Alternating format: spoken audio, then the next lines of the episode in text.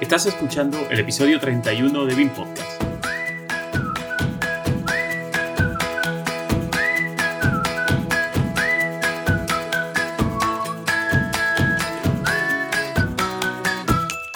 Hoy hablamos de programación orientada a los perfiles AECO.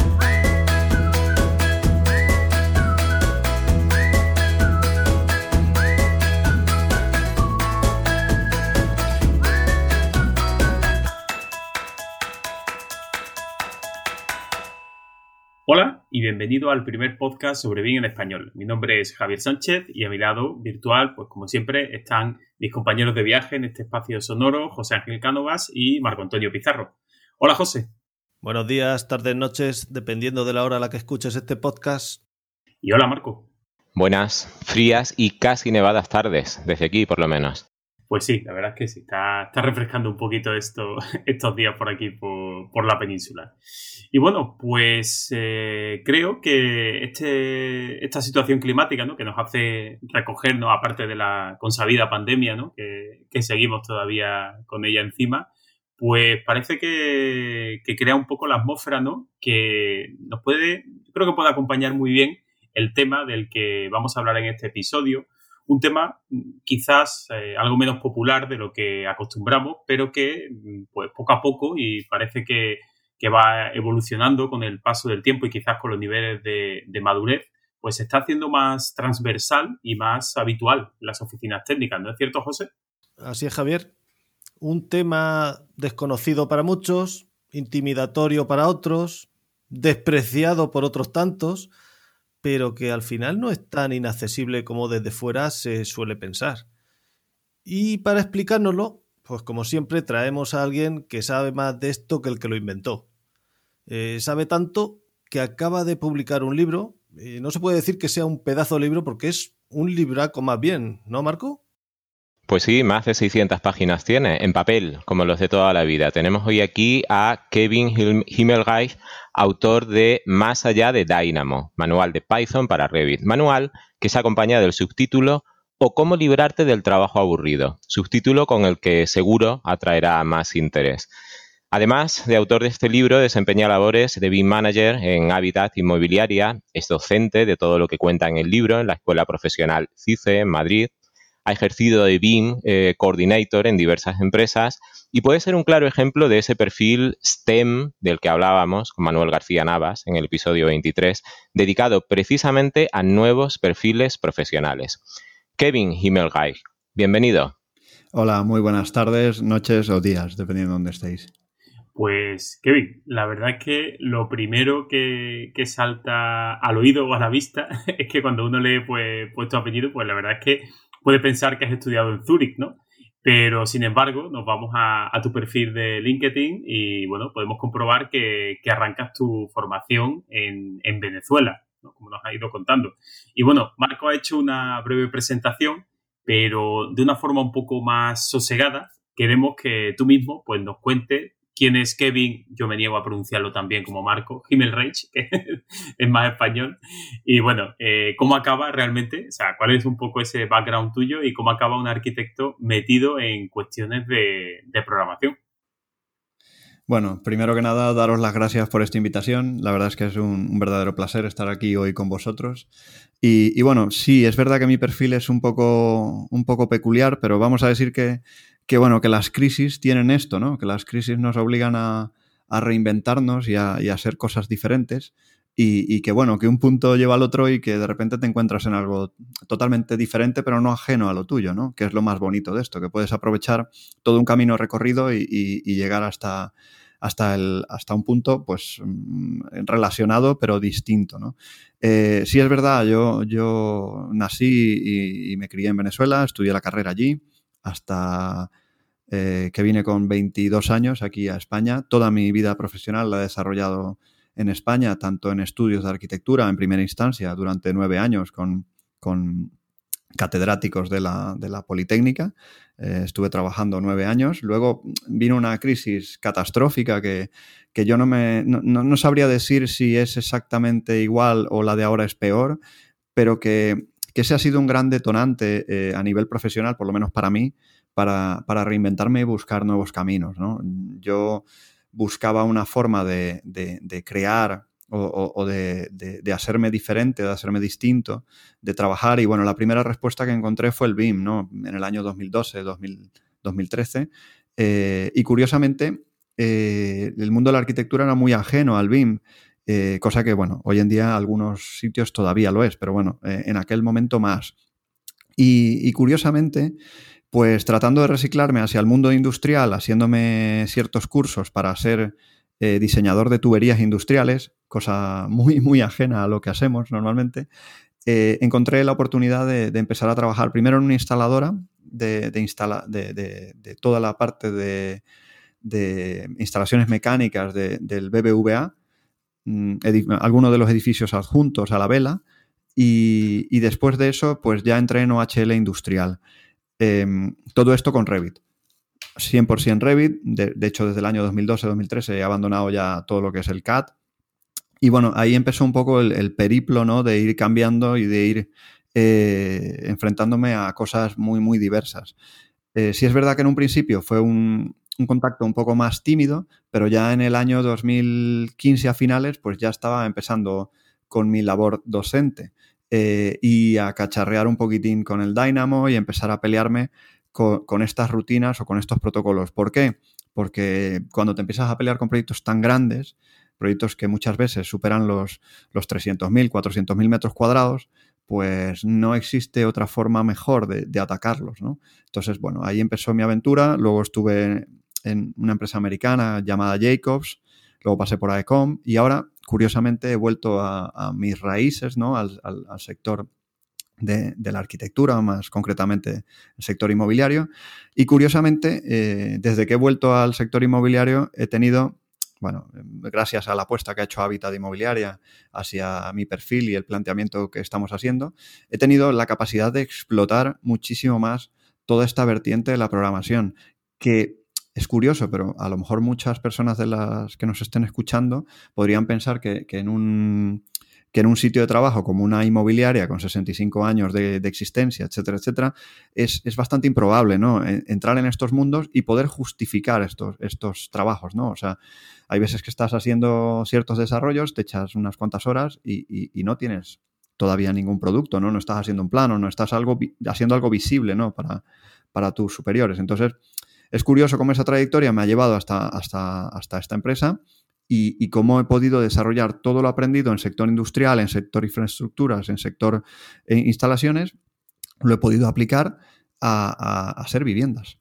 ¿no? Es bastante curioso, pero bueno, es así. Eh, es un poco lo, lo, que podría yo resumir como, como lo que he desarrollado hasta ahora en los últimos 15 años o 16 años. Muy bien, Kevin.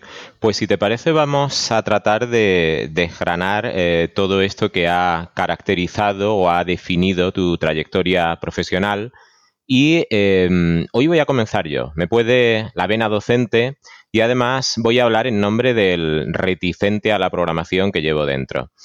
Aspiramos siempre a que nuestro podcast sea apto para todos los públicos. Dicen por ahí que incluso Chuck Norris escucha nuestro podcast.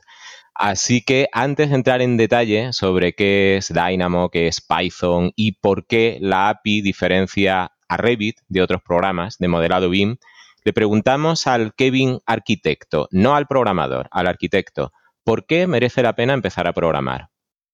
Bueno, yo sinceramente eh, he escuchado alguna frase eh, en algún medio de comunicación, o, sinceramente no sabría citar eh, dónde la, he escuchado, pero en la que dice que los que no sepan programar en el futuro van a ser los siguientes analfabetas de nuestra sociedad, ¿no? El que no tenga acceso al Internet, el que no tenga acceso a la, a la red, ¿no? Va a ser como si no existiese prácticamente. Yo creo que en el futuro todas las profesiones necesitarán conocimientos de programación. Esa es mi, mi, convicción total. Y, bueno, este planteamiento es muy, muy potente porque nos permitirá nutrirnos de, ramas de la ciencia y la tecnología que son aplicadas hoy en día a sectores tan, tan distantes a la arquitectura como puede ser la robótica o, como puede ser el análisis de datos ¿no? en primera instancia, pero que se pueden aplicar a la arquitectura y, nos pueden beneficiar muchísimo. ¿no? Mm, llegamos a la conclusión entonces de que merece la pena saber algo de programación, pero ¿por dónde empezamos? Eh, yo Reconozco que mis conocimientos de programación se quedaron, y aquí es donde se les cae una lagrimita a los que ya peinamos alguna cana, en el BASIC del Z80, con algo de Pascal y algo de COBOL. Bien es cierto que cuando sabes algo de programación, te cambia la manera de pensar y vas entendiendo cómo funciona internamente un programa, un sistema. Dynamo presume de haber democratizado el mundo de la programación, de abrirlo al gran público y al fin y al cabo tiene una interfaz gráfica muy amable y basta con colocar unos nodos y conectarlos con unos cables.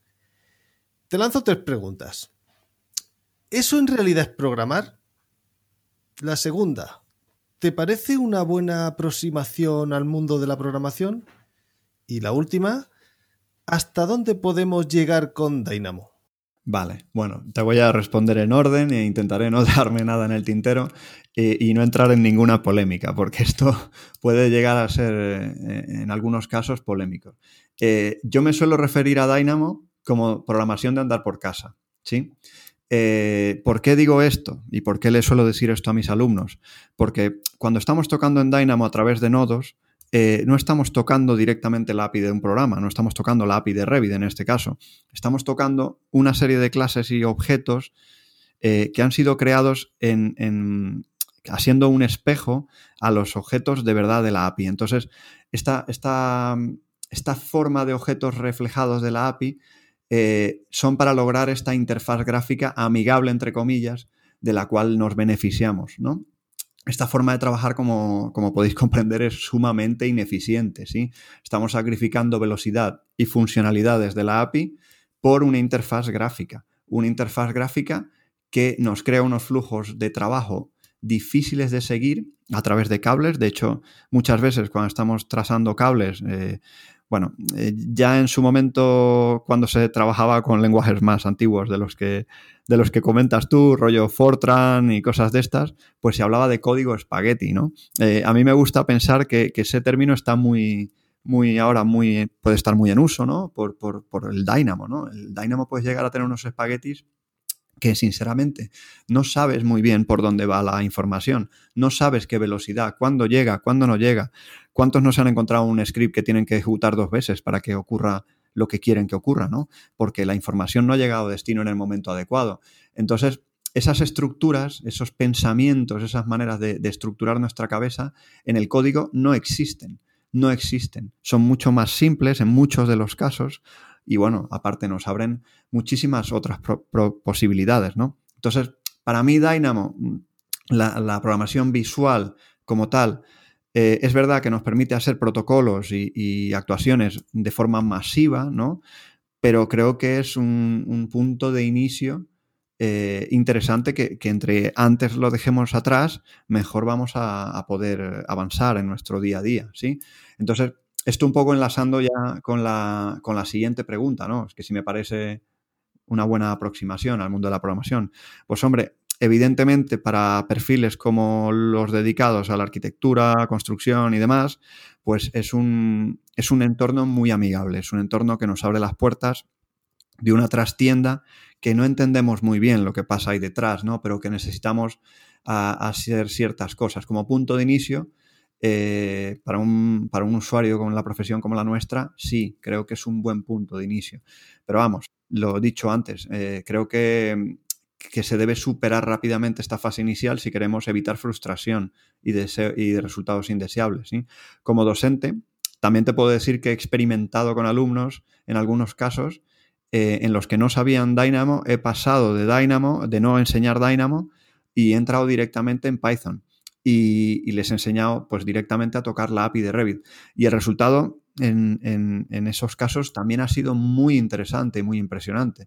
Eh, por esta razón, cada vez que voy enseñando Python desde Dynamo y, tocando la API de Revit, cada vez enseño menos Dynamo. Cada vez trato de que ese contacto inicial sea un poco para descubrir cuáles son sus límites, saber cuáles son sus carencias y, poder determinar cuándo es viable usar un Dynamo, cuándo nos merece la pena hacer cuatro nodos que no van a ningún sitio y cuándo nos merece la pena entrar en un, código, ¿no? En, un código un poquitín más, más complejo. Entonces, yo creo que, que, en ese aspecto, eh, pues como aproximación inicial, sí está bien. A ver, también tengamos en cuenta que cuando escribamos código, no va a ser una, no va a ser una carga de más tiempo, no vamos a tardar más tiempo, ni mucho menos, sino que los beneficios, eh, bueno, seguramente los podremos desarrollar en esta conversación muchísimo más adelante, pero que, son mucho más grandes que, el sacrificio de aprendizaje que tenemos.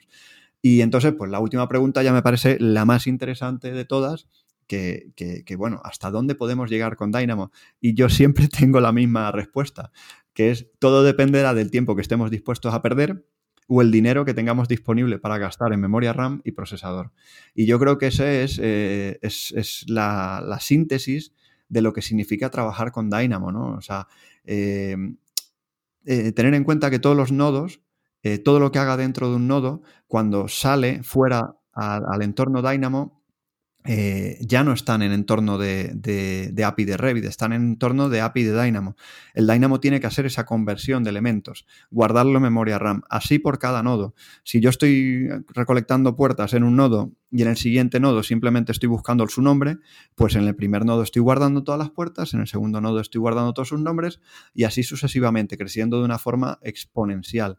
Entonces, nos veremos en muchos casos con script primero que, que tardan en ejecutarse horas y, luego tocando techo de RAM bastante a menudo.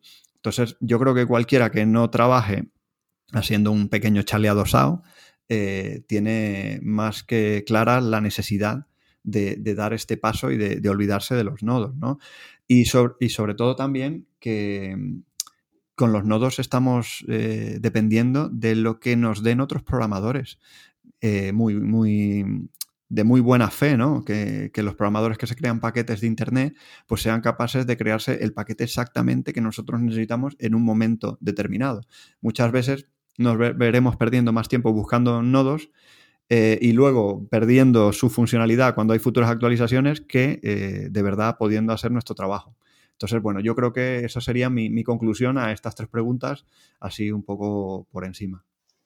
Sin embargo, Kevin, eh, más que con intención de discrepar, con intención de hablar en primera persona, a mí, por ejemplo, el mundo de la programación visual, y quien dice Dynamo dice Grasshopper o cualquier otro entorno de programación visual, como el que recientemente ha incorporado al plan, a mí me ha abierto un mundo.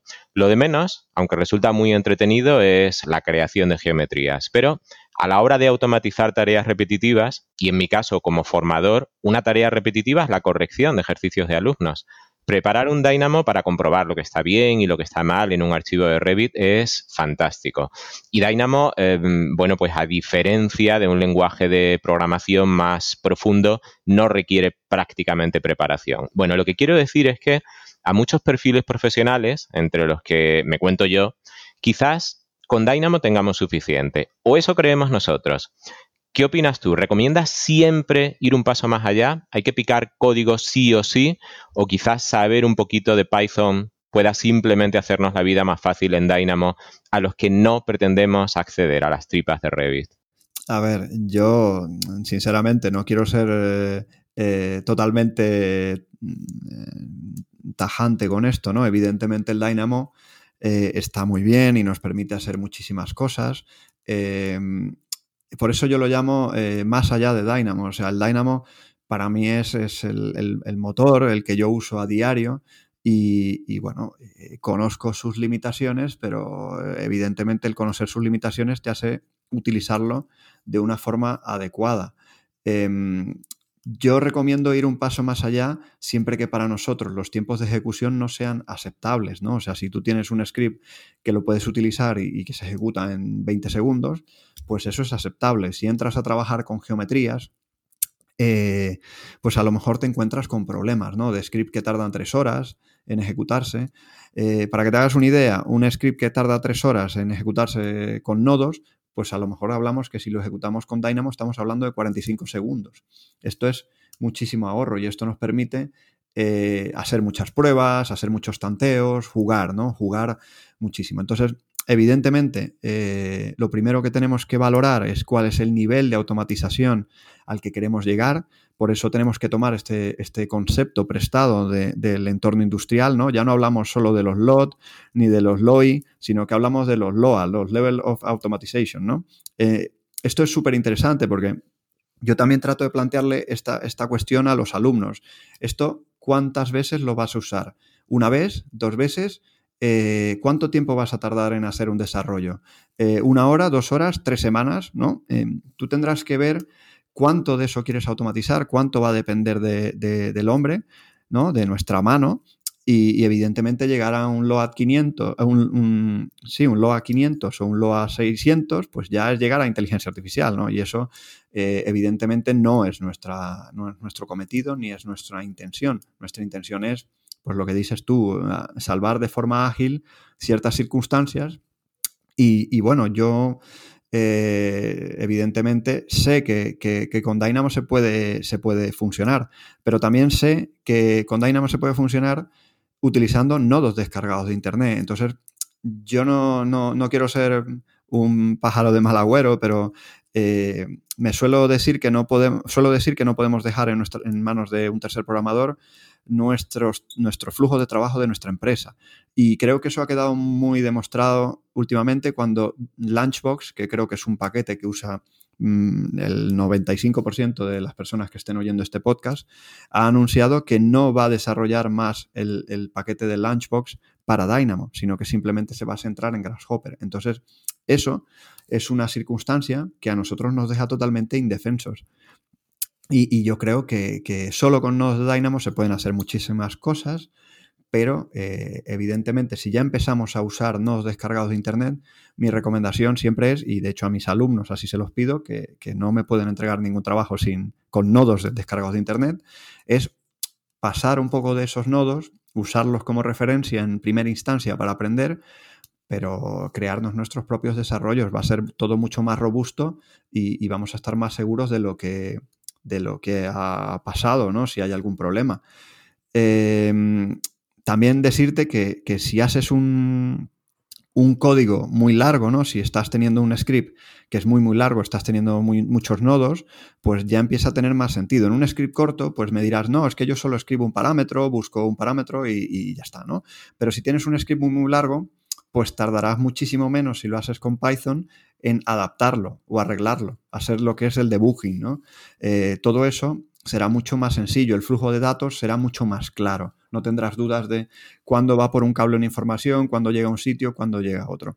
Em, yo creo que también tenemos que tener en cuenta que el Dynamo es un programa que se está actualizando a, diario, que ahora entra el Python 3 y, que, bueno, en breve saldrá la versión, entiendo yo que la llamarán Dynamo 3 que seguramente salga con el Revit 2022 y esperemos que lo dejen instalar en la 2021. Y, bueno, eso también mm, nos, pone otra vez nerviosos, ¿no? De decir, esta gente que me ha desarrollado todos estos nodos que yo estoy utilizando eh, tan ricamente, eh, ¿van a seguir existiendo o van a desaparecer de la noche a la mañana? Entonces, eh, esa, esa, estar indefensos ante eso y no tener la, la la autosuficiencia a mí es algo que me preocupa. Ya te digo, si es algo que pueda solucionar con nodos de Dynamo nativos y que sea algo sencillo y sobre todo corto, a mí me parece totalmente plausible hacerlo con, nodo, con scripts de Dynamo. Si ya la cosa empieza a crecer, se empieza a, ser compleja en cuanto a lectura de cables y demás, yo creo que eh, cuando te, quitas del medio las máscaras de booleanos y te quitas del medio todas esas cosas y te das cuenta que eso es una línea, pues eh, ya empiezas a ahorrar muchísimo en, análisis posterior. Entonces, ¿recomiendo siempre ir un paso más allá? Pues aquí voy a ser gallego, voy a decir que depende, depende, depende de la circunstancia en la que estés. De todas formas, sí, parece desde luego una regla de oro esa de la practicidad del tiempo. Oye, si lo ejecutas en, en 10 segundos, bien, si, si, necesitas 15 minutos, pues evidentemente eso parece que está ya pidiendo algo más. Y desde luego muy convincente el argumento de la, de la autonomía. Claro, aquí estás dependiendo de, de nodos. Em, a mí me resulta raro eh, requerir algún nodo que no exista. Todo lo que pueda necesitar yo se ha hecho ya, yo que lo utilizo a un nivel bastante básico. Tan es así que a veces lo complicado es encontrar el nodo que necesitas en la maraña inmensa de nodos creados por los usuarios. Y em, claro, supongo que una persona con sólidos conocimientos de Dynamo, la mitad de las veces, pues no se preocupará en buscar, sino que con cuatro líneas de código, como tú bien dices, solucionará cualquier necesidad puntual. Sí. Bueno, luego también planteemos en lo siguiente. Entre más paquetes tenga yo instalados en, mi Dynamo, más lento van las búsquedas de, esos paquetes. O sea, no solo va a ser eh, la búsqueda eh, tan compleja que va a ser, ¿no? Dependiendo de esos, si esos nodos tienen eh, bien su información, que me ayuda a indexarlos en búsquedas, sino que también mi, mi, Dynamo va a empezar a sufrir para, mantener la interfaz de usuario, ¿no? Entonces, esas búsquedas veremos cómo se empiezan a ralentizar, ¿no? Cada vez que empiezo a buscar un nodo, le cuesta mucho más, claro. Hay que buscar en más sitios. Pues eh, yo quería ahora, Kevin, dar un pasito más allá ¿no? y, empezar ya a hablar un poquito de, programación, de meternos en esa, en esa piscina. Ya hemos metido ahora la puntita del pie para ver qué tal está el agua y ahora ya vamos a empezar a ver si llegamos hasta las rodillas. ¿no? Eh, para el profano, eh, decir que Python, que es lo que hemos estado nombrando ya, porque quizás Dynamo suene un poco más, ¿no? pero bueno, Python eh, es un lenguaje de programación que se creó a principios de, los años 90 ¿no? del siglo pasado y que eh, habitualmente suele, por un holandés que ya Guido Van... Van no sí. Eso, exactamente. Y bueno, pues suele recomendarse este lenguaje Python como un buen punto de partida para iniciarse en el mundo de la programación, ¿no? Pues precisamente porque es fácilmente legible, ¿no? Se suele decir que eh, realmente si sabes inglés, pues prácticamente sabes Python porque se puede casi leer como si fuese una, oración normal, ¿no? Y también quizás por esa característica, aunque a alguno no le suene, que le suene un poco raro, es porque es un lenguaje interpretado, ¿no? Entonces, por tanto, no necesita compilarse y digamos que eh, se disminuyen los pasos necesarios desde que escribo el código hasta que ejecuto el programa. Digamos que, eh, podríamos decir, internamente hay menos cosas que hacer, ¿no? Entonces, bueno, eh, este lenguaje Python, pues evidentemente es un lenguaje que se creó mucho antes que Revit y que, por supuesto, pues su, eh, su campo de aplicación va más allá de la interacción Dynamo con Revit, ¿no? Incluso es un lenguaje que se suele utilizar mucho en, temas de eh, bueno, inteligencia artificial, temas de gestión de datos para construcción, temas de ciencia, ¿no? Todo ese tipo, creo que es un lenguaje que, la verdad es que suele estar muy de moda siempre y se suele utilizar. Eh, sin embargo, eso no lo encontramos por un lado, ¿no? Eh, un poco la presentación así muy rápida de Python. Y por otro lado, eh, digamos que esta visión choca con la que nos ofrece la propia Autodesk, ya que Autodesk, si mal no recuerdo, bueno, en la parte de desarrolladores, ¿no? En su web de desarrolladores, pues recomienda precisamente el uso de C Sharp para escribir código, ¿no? Que haga uso de la API de Revit. C Sharp, eh, por contra de Python, es un lenguaje de programación desarrollado por Microsoft, eh, un poco más novedoso, ¿no? quizá es más o menos de la misma época que Revit, eh, alrededor del año 2000, y que podría considerarse que es el lenguaje o el idioma nativo de, de, Revit, ¿no? o de los desarrolladores que trabajan con Revit. Por tanto, mi pregunta, si hoy conseguimos, después de este programa, que alguien se introduzca en el mundo de la programación, ¿Le recomendarías empezar por Python? Es decir, con esa accesibilidad, ese, eh, esa extensión que se, ve en muchos, eh, digamos que tiene muchos campos de aplicación, o directamente le dirías, oye, lánzate al mundo de C Sharp. Eh, C Sharp, para, lo estoy diciendo así, es C almohadilla, ¿vale? Para que, porque hay más de uno que dice Sharp, no sabe cómo, cómo buscarlo, pues simplemente C Sharp. Entonces, eso, ¿qué le recomendarías? ¿Python o C Sharp? A ver, yo aquí tengo que barrer para casa, evidentemente. Muchos programadores dirán que C Sharp, ¿sí? Porque Revit está construido, como bien has dicho, en C Sharp y es el lenguaje, eh, es un lenguaje compilado, que, bueno, que no se interpreta en cada línea, ¿no? Y que, y que es más robusto, etcétera, etcétera. Pero yo creo que, la conversación que, tenemos aquí es desde un, desde un punto de vista muy distinto. O sea, tenemos que tener en cuenta en el sector que nos, tener en cuenta en el sector que nos movemos, ¿no? En las empresas en las que trabajamos. Y, en las empresas que nosotros trabajamos nos pagan por hacer proyectos, ¿sí? No nos pagan por desarrollar software, por desarrollo de software. El desarrollo del software eh, a nosotros no nos supone un ingreso, nos supone aliviar problemas y, agilizar las entregas de nuestro trabajo, que es en realidad otro, ¿no? Que es diseñar, eh, construir o, lo que sean, o coordinar, ¿no? Eh, esa sería la principal razón por la que C Sharp mm, mm, para mí no es el punto de inicio. ¿Por qué? Porque es muchísimo más duro, muchísimo más duro de aprender. La curva de aprendizaje no es la curva de aprendizaje que tiene Python. Y bueno, no olvidemos que según el índice TIOBE, eh, Python ahora mismo es el tercer lenguaje más utilizado a nivel mundial. Solo está por detrás de C y de Java. No, eh, C Sharp creo que está en la quinta posición, aunque bueno, esto es un, dato anecdótico, ¿no? Pero eh, también es el lenguaje de mayor crecimiento, ¿sí? Y todo eso es por lo que has comentado. Su, lectura es muy sencilla, simplemente con, con saber inglés, vamos, no vamos a decir que seas nativo inglés, que sepas un poco de inglés, pues eh, ya puedes aprender a usar Python. Tener en cuenta que es un lenguaje maduro. Este lenguaje lleva desde los años 90, como bien has dicho, y ha sido utilizado en el desarrollo eh, o la creación incluso de, muchísimas plataformas en las cuales nos movemos hoy en día. O sea, si entramos en YouTube, mm, hay, hay partes que están desarrolladas o, partes completas que pueden estar o que estuvieron en su día desarrolladas en Python. Si hablamos de Dropbox, si hablamos de Google, si hablamos de Spotify, de Netflix, entre otros. Entonces, cuando trabajamos en, en Dynamo, con Python, también hay que ser bastante claros. O sea, no estamos trabajando en realidad con, Python, estamos trabajando con Iron Python. Iron Python es un, es un intérprete intermedio que existe entre Python y C Sharp.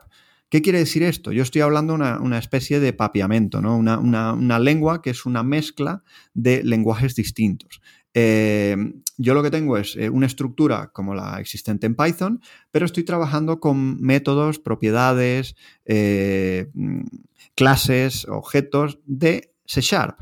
Yo tengo todo el mismo acceso a C Sharp. Entonces, a mí lo que me permite, si mi entorno de trabajo es Revit, lo que me permite trabajar en un entorno como Python es beneficiarme de la facilidad que tiene el Python para, entrar en este mundo pero luego, como estoy trabajando con, clases y objetos del API de Revit, me permite conocer la API de Revit. Una vez que aprendemos un lenguaje, es muchísimo más fácil adentrarnos en lenguajes que son más complejos. Yo, mm, cuando termino de formar a mis alumnos, me sorprende muchísimo ver que son capaces de programar para la API de, Navisworks, que son capaces de programar para la API de Grasshopper, eh, que son capaces de tocar otros lenguajes de programación que yo no les he enseñado en clase, porque los principios son los mismos. Es como si estuviéramos hablando en español y quisiéramos hablar portugués, ¿no? Evidentemente, pues las similitudes son muchas y las diferencias también, pero la estructura pues nos puede ayudar a llegar mucho más fácil a destino. Entonces, yo creo que si, si no buscamos ser un programador, sino que queremos seguir de este lado de, la, calle, ¿no? de la acera, en el, en, el mundo de, la arquitectura, pues el Python es un lenguaje que nos va a mantener eh, cerca a esto. Eh, pero no quiere decir que esto nos va a cerrar las puertas a futuro a dar el salto en C Sharp. De hecho, yo creo que, que nos los facilita y que, muchos que hemos estado desarrollando cosas con Python, pues evidentemente después que las tenemos muy rodadas, pues a lo mejor decidimos que ya es el momento de, transformar eso en un pequeño botón, encontrándonos con la, con la gran facilidad de que todas las clases, todos los métodos que hemos utilizado dentro de, Python son los mismos que vamos a tener que, utilizar para crear ese maravilloso botón. Entonces, toda la investigación y todo el, proceso que hemos creado por debajo, pues evidentemente ahora lo tendremos que traducir y encapsular. Pero no, va a distar mucho en cuanto a lo que voy a necesitar para cocinar el mismo producto. Simplemente mm, cambiará un poquito la receta. Entonces, bueno, yo creo que eh, siendo un poco más eh, terrenal, ¿no? Yo siempre recomendaría eh, sobre todo a una persona que nunca haya tenido contacto con un lenguaje de programación, le recomendaría Python, sin lugar a dudas. Pues para mí, como músico, C Sharp es do sostenido mayor de toda la vida. Dicho eso, y a propósito de Python, parece que se está volviendo costumbre esto de grabar los viernes, y los viernes que me quedo a grabar suelo pasarme por los cursos de los viernes de BIMRAS, y curiosamente suelen surgir paralelismos o puntos en común. Hoy Rafa Tenorio nos ha dado otra píldora de Blender, nos ha enseñado su interfaz de programación visual, muy similar a cualquier otra aplicación de programación visual, y ha comentado la posibilidad de crear nodos, esas cajitas, con código en Python. Y no solo eso, ha comentado, eh, si no me equivoco, que la API de Blender también trabaja en Python. Y por tanto, también podemos con Python acceder a la API de Blender. Es decir, que manejar algo de Python no, eh, nos va a servir no solo para Dynamo y Revit, sino que si nos cansamos de estas herramientas o nos cansamos de pagarlas, podemos aprovechar todo ese conocimiento también para manejar otras herramientas tan potentes y tan gratuitas como Blender o, ¿por qué no? Blender Beam. Y estoy introduciendo y estamos hablando de, la API, el término API, adelantándome a la pregunta que José tiene en el guion. Así que, José, venga, adelante. Mm, con esto empezaríamos el segundo bloque, en el que vamos a tocar Revit y su API. Yo, aquí me ha puesto Marco que me hubiera gustado, que habría dado mi huevo derecho por acompañar a esta gente, pero como es un programa para todos los públicos, no lo voy a decir. Entonces me hubiera gustado acompañarlos en el episodio 20, que se fue cuando ellos grabaron en el EUBIT del 2019, sobre todo cuando se metieron en un Cabify con Fernando Valderrama, camino de la cena. Y allí, en el transcurso del camino, pues aprovecharon para grabar. La entrevista pues, fue corta pero intensa. Hablaron de COSIT, la aplicación de RIP integrada en Revit, para la obtención automática de presupuestos en Presto, entre otras cosas. Fernando justificaba que esa aplicación existe para Revit y no para otras plataformas porque literalmente, y como ya ha dicho en varias ocasiones, Revit se deja tocar. ¿Me entiendes? Creo que es un buen ejemplo de para qué sirve la API. Es decir, la interfaz de programación de aplicaciones, podríamos decir que con la API podemos meterle la mano, podemos meterle mano al programa, porque en tu libro pones un ejemplo clarísimo con la cocina, el menú, el camarero, y, estaría bien que lo contaras a los oyentes para ejemplificar y que vean cómo está escrito el libro. Sí, a ver, es, el ejemplo clásico que, usa todo profesor cuando empieza a hablar de una API, ¿no? de una interfaz de programación. Eh, sí, aquí, a ver, tengamos en cuenta, eh, ¿podemos meterle mano al programa? Sí, hasta donde nos hayan dejado sus creadores. Y aquí es donde hay, existen todavía ciertos pequeños límites, eh, son pequeños, pero existen. O sea, hay cosas en la API que no están, están abiertas para que las podamos utilizar y, por lo cual no las vamos a poder hacer. O sea, si alguna vez os habéis preguntado por qué no hay un nodo Dynamo que, que cree falsos techos, ¿no? Eh, pues es porque en la API de Revit no existe un método de creación de falsos techos. Yo los podré copiar, los podré cambiar la forma, pero no los podré crear. Entonces, sí, podremos meterle la mano a, la trastienda, efectivamente. Yo puedo pasar del camarero, como, decimos en esta metáfora, ¿no? Y, y meterme en la cocina y cocinar exactamente lo que a mí me gusta comer, ¿no? Entonces, en ese caso, la API nos abre todo eso. La API de Revit es muy extensa, muy, muy extensa y, está pues estructurada. A ver, tener en cuenta que Revit también ha ido creciendo y ha ido sumando eh, cosas externas, ¿no? Entonces, eh, la API, bueno, como bien comprenderéis los que habéis estado en el mundo de la programación, pues eh, tenemos objetos, tenemos interfaces, tenemos ciertas cosas y luego tenemos una serie de, espacios donde se guardan cada uno de estos. Al principio yo creo que la, la mayor complejidad de la API de Revit no es que tenga acceso a algo o no, sino el encontrarlo, el encontrar qué es lo que yo quiero hacer y de verdad, si esto de verdad se puede hacer. Entonces, ese es el, principal problema. No es de acceso a la API como tal, que hay muchísimas cosas que, las, que podemos hacer en la API, otras que podemos hacer y a lo mejor no nos, no nos vienen no nos merecen la pena, ¿sí? Pero pero el problema, el gran problema, y lo que yo busco con este manual es eh, que haya un lugar de consulta, ¿no? Donde la gente pueda eh, decir, pues quiero crearme esto. A ver, ¿esto se puede hacer? Sí, no pierdo el tiempo en, buscar o en, o en indagar más si no se puede, ¿no? Si se puede, pues tiro para adelante y si no se puede, pues me, olvido, ¿no? Em, evidentemente, eh, esto me servirá para, automatizar muchísimas tareas repetitivas, ¿no? O sea, yo, por ejemplo, ahora están las clásicas tareas, ¿no? crear planos, eh, insertar vistas en planos. Eh, esas son, vistas, eh, son planteamientos muy genéricos, pero creedme, cada, cada empresa necesita un enfoque distinto. Yo en mi empresa, cuando voy a crearme planos comerciales, pues evidentemente tengo que conseguir que, si la vivienda es un duplex, si tiene dos plantas, pues entren dos plantas en ese plano comercial. Pero si la vivienda de esa misma promoción tiene una sola planta, pues mi código tiene que saber entender eso y poner una sola planta. Y luego ya voy a otras cosas, ¿no? Yo dependiendo de la zona donde estoy en España, pues tengo que calcular las superficies construidas eh, de una forma o de otra, ¿no? Si, estoy en Andalucía, pues según el Boja, si estoy en Cataluña, pues también tengo sus particularidades. Y eso, lo bueno de esto es que yo solo lo he tenido que pensar una vez.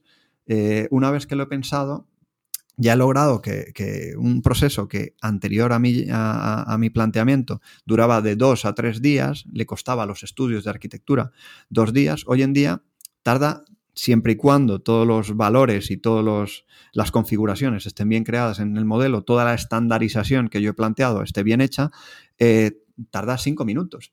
Entonces estamos hablando de que si en algún momento hay algún fallo en alguna de las de los planos o de las piezas de entrega que se han sacado, pues eh, eh, volver a sacarlos otra vez solo costaría cinco minutos. Y esto también garantiza de que ese cálculo, como lo he hecho una vez y lo he testeado muchas veces, eh, esas superficies eh, de ese plano, que es el ejemplo que he puesto, están perfectas siempre. No va a haber un día que me va a pillar con más sueño y me voy a equivocar, ¿no? E, eso no va a ocurrir.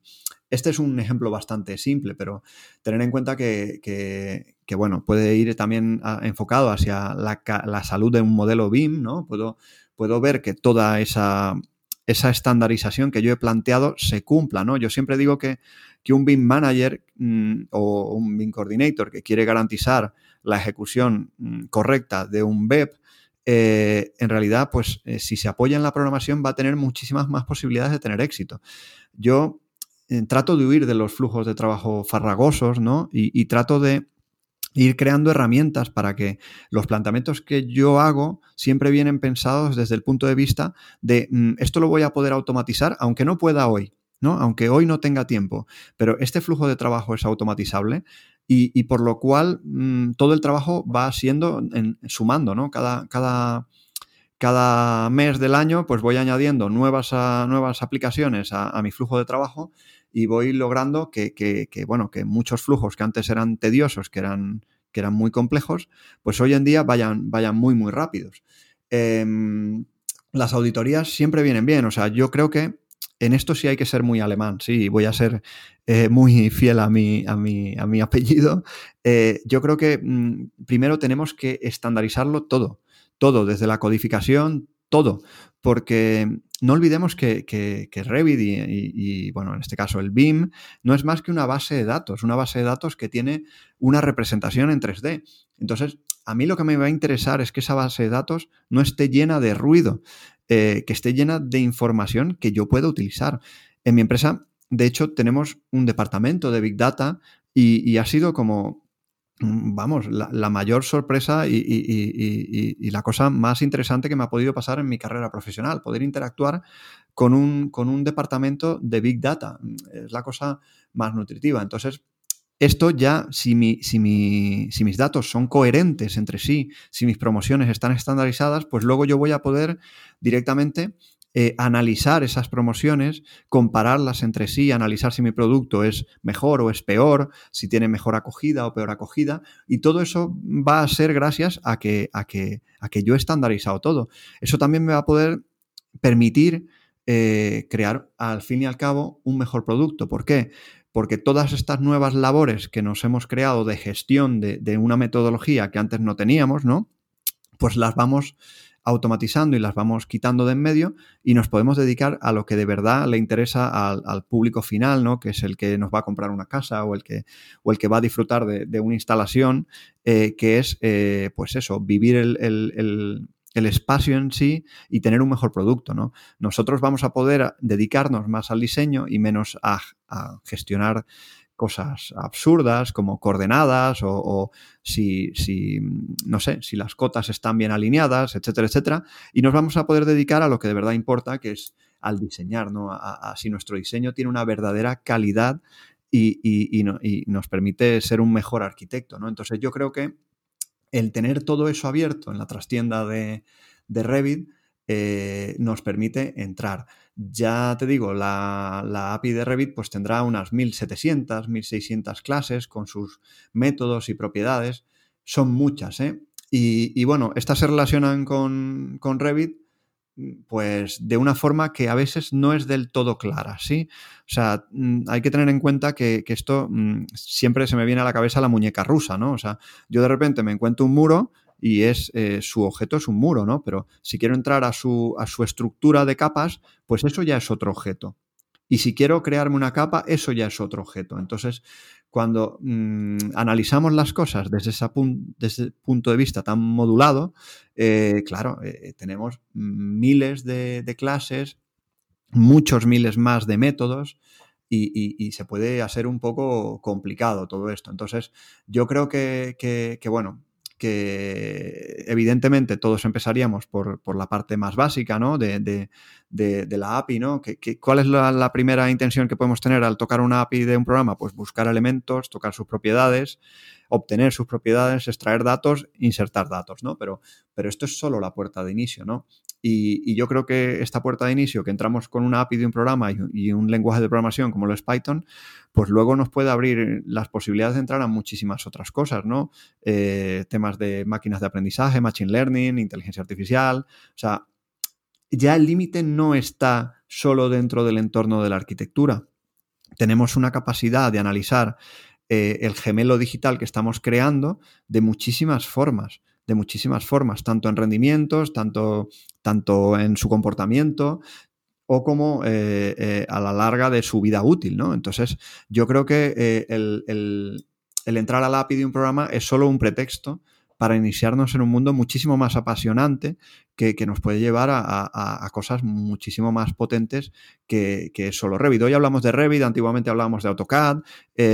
son herramientas, ¿no? Y las herramientas van a ir pasando, pero una vez que aprendemos un lenguaje, aprendemos a tocar eh, el entorno de un programa, pues ya nuestra cabeza, como bien habéis dicho al principio de este podcast, se nos va estructurando de otra forma y nos abre las posibilidades de, trabajar en, muchísimos otros sectores, volviéndonos pues un perfil bastante más transversal y, polifacético, ¿no? Que es un poco lo que, lo que yo le digo a mis alumnos. Si, si, entramos por esta vía, pues también puede ser que lleguemos a ser más valorados, ¿no? O sea, em, vamos a tener una capacidad de, solventar problemas eh, muchísimo más rápido, vamos a necesitar muchísimo menos gente y bueno, en el fondo es de lo que se trata esto, ¿no? De trabajar de forma eficiente, eh, más allá que, eficaz, ¿no? Eficaz, pues siempre podemos ser eficaces, pero eficientes eh, es un poco más difícil. Y al trabajar de forma más eficiente, pues, pues en estos tiempos que corren y evidentemente pensando de una manera lógica, eh, es lo más interesante, ¿no? Invertir la menor cantidad de recursos y energías para poder eh, realizar una tarea, ¿no? y, bueno, esto yo creo que es un mantra que nos deberíamos repetir y que nos invita a entrar en Dynamo y bueno, y que si necesitamos más, pues podemos seguir hacia el API con Python y si queremos más, pues podemos seguir caminando, ¿no? Esto es un camino muy largo y, no termina nunca, no, no, no acabamos nunca de aprender. O sea que, bueno, lo más importante es ponernos. Pues mira, tenía aquí eh, preparada la siguiente pregunta, pero me voy a parar en algo que has dicho porque me parece absolutamente clave. Revit o, un archivo de Revit es una base de datos. Quizás una de mm, las ideas básicas a tener en cuenta es que mm, el acceso al programa por esa puerta trasera o, puerta lateral nos permite tanto transformar geometría en datos como datos en geometría. Y eso abre un mundo infinito de posibilidades. El acceso a los datos y en un momento dado el acceso a datos externos de una base de datos, de un fichero plano, de un CSV o, lo que sea, realmente expande las posibilidades del programa, lo hace realmente eh, eh, interoperativo, lo hace bien en el sentido más profundo del término. No sé si estás de acuerdo. Completamente de acuerdo. Creo que trataba también un poco de transmitir esa idea que, has dicho, ¿no? O sea, la base de datos es, es, el Revit en sí, pero yo, ¿quién de nosotros no ha hecho un catálogo de familia, ¿no? Un CSV para ser un catálogo de familia? Pues eso también es una base de datos.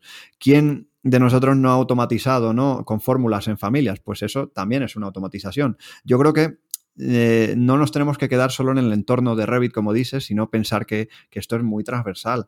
Y, bueno, eh, luego tenemos a nuestro gran amigo el desconocido Excel, ¿no? Que, parece que no, que no nos ayuda en nada, pero ahí está, ¿no? Que parece una tontería, pero no lo es. Y, yo creo que, bueno, poder acceder a bases de datos, incluso JSON o, bases de datos que puedas comprar por Internet, nos, nos, permitirá analizar nuestros proyectos de una forma muchísimo más amplia.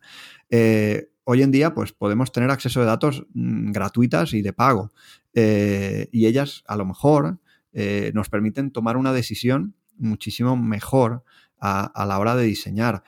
Luego, a la hora de analizar esos datos de la base de datos de Revit, pues en una etapa muy temprana del diseño, en un gemelo digital o en, un principio de un gemelo digital, pues nos puede llevar a tomar unas determinaciones en cuanto al análisis de esa información que tenemos dentro del, modelo que nos permitan hacer un, mejor edificio, ¿no? Entonces, yo creo que, lo importante de esto es pensar que no es un modelo 3D, que ese, ese, eso ya lo hemos superado hace, hace muchísimo tiempo, que, estamos hablando de, información, sobre todo de información, y, que como BIM managers, BIM coordinators o el perfil que tengamos, tenemos que ser garantes de esa información. Si, si nosotros tenemos un estándar muy claro y tenemos un flujo de datos muy claro, pues esa información nos va a ser útil.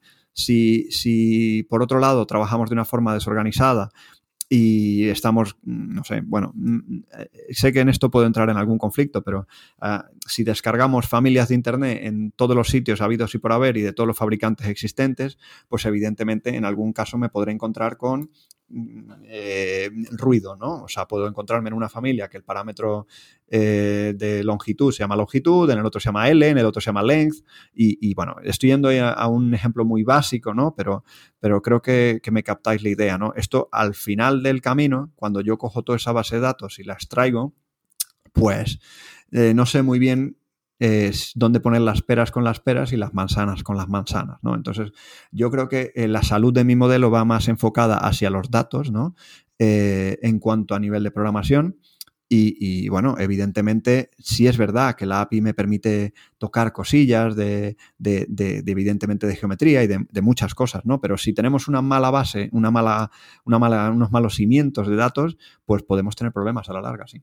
Se entiende, pero vamos a concretar, vamos a poner ejemplos concretos para que todo esto se, entienda perfectamente. Me remito al libro para concluir que el acceso a la API permite, entre otras cosas, las siguientes cuatro. La primera, automatización de tareas repetitivas. De esto ya has puesto un ejemplo clarísimo con, por ejemplo, los planos de venta. Segundo, llevar a cabo auditoría sobre el modelo. Tercero, realizar análisis complejos de datos. Y cuarto, crear nuevas funcionalidades. Para terminar de exponer el potencial de todo esto de forma muy clara, muy gráfica, em, y, dando por hecho que bueno, que eso del, acceso a la cocina es un ejemplo magnífico para de forma general entender qué podemos conseguir, eh, te vamos a pedir un ejemplo sobre cada uno de estos cuatro potenciales. O bueno, el de la automatización ya ha quedado claro, pero llevar a cabo auditorías sobre el modelo, realizar análisis complejos de datos y crear nuevas funcionalidades. ¿Podrías poner un ejemplo concreto de cada uno de ellos? Sí, por ejemplo, mira, por no alejarme mucho de lo que he venido hablando, eh, yo evidentemente tengo una serie de, protocolos eh, que funcionan muy bien. Eh, funcionan muy bien siempre y cuando la calidad del modelo sea la que yo necesito. Por ejemplo, yo soy capaz de, rellenar la información de un plano siempre y cuando las habitaciones estén bien nombradas, estén bien codificadas, toda esa información esté bien. Entonces, evidentemente yo tengo que garantizar que esa información esté bien rellenada o eh, crear protocolos que la rellenen por mí. Si no es posible hacer el protocolo, tendré que hacer un, esquema de auditorías con, diferentes scripts que me permitan garantizar que el día de la entrega, dos horas antes de la entrega, no me voy a encontrar con un problema.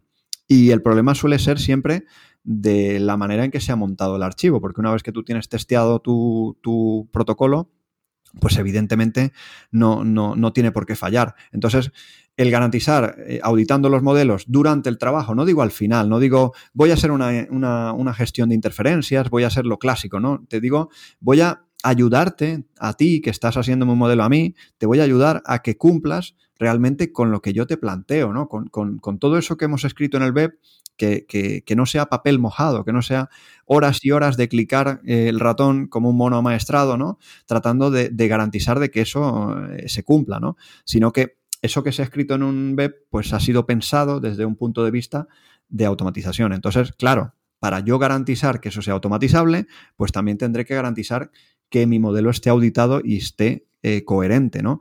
Y luego, pues vienen las auditorías para eh, el análisis posterior, ¿no? El análisis posterior de eh, toda esta información. Yo puedo saber,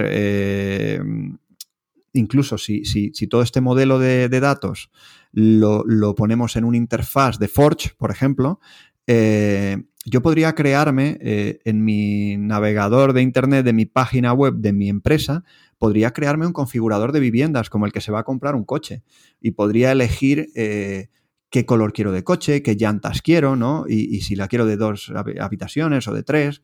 Y, aunque no compre nada, todo eso es información que mi empresa está capturando y está entendiendo la necesidad y, las inquietudes o los gustos de su público. No solo eso, sino que si tengo una vivienda vendida, o, reservada y esa venta se me cae, pues tengo en un listado de cinco o seis interesados más a los cuales podré abordar. Y luego podemos llegar a, lo que quiere el cliente, ¿no? A personalizar su vivienda y hacerla más suya, ¿no? Entonces, ese análisis de datos que, puedo hacer en, el entorno del, del, diseño, pues luego también lo puedo hacer en el entorno de entender un poco a mi público y garantizar que que el producto que yo hago, el producto que yo vendo es exactamente el que la gente busca. Entonces, eso lo puedo hacer, pues evidentemente, si al final del camino, pues puedo comparar mis promociones, ver cuál ha funcionado mejor, por qué, eh, y analizar todos esos datos. Y si luego logro, logro tener una interfaz de usuario en la cual eh, el, usuario final pueda irme dejando entrever sus gustos, pues me evito cosas tan arcaicas como hacer encuestas, ¿no?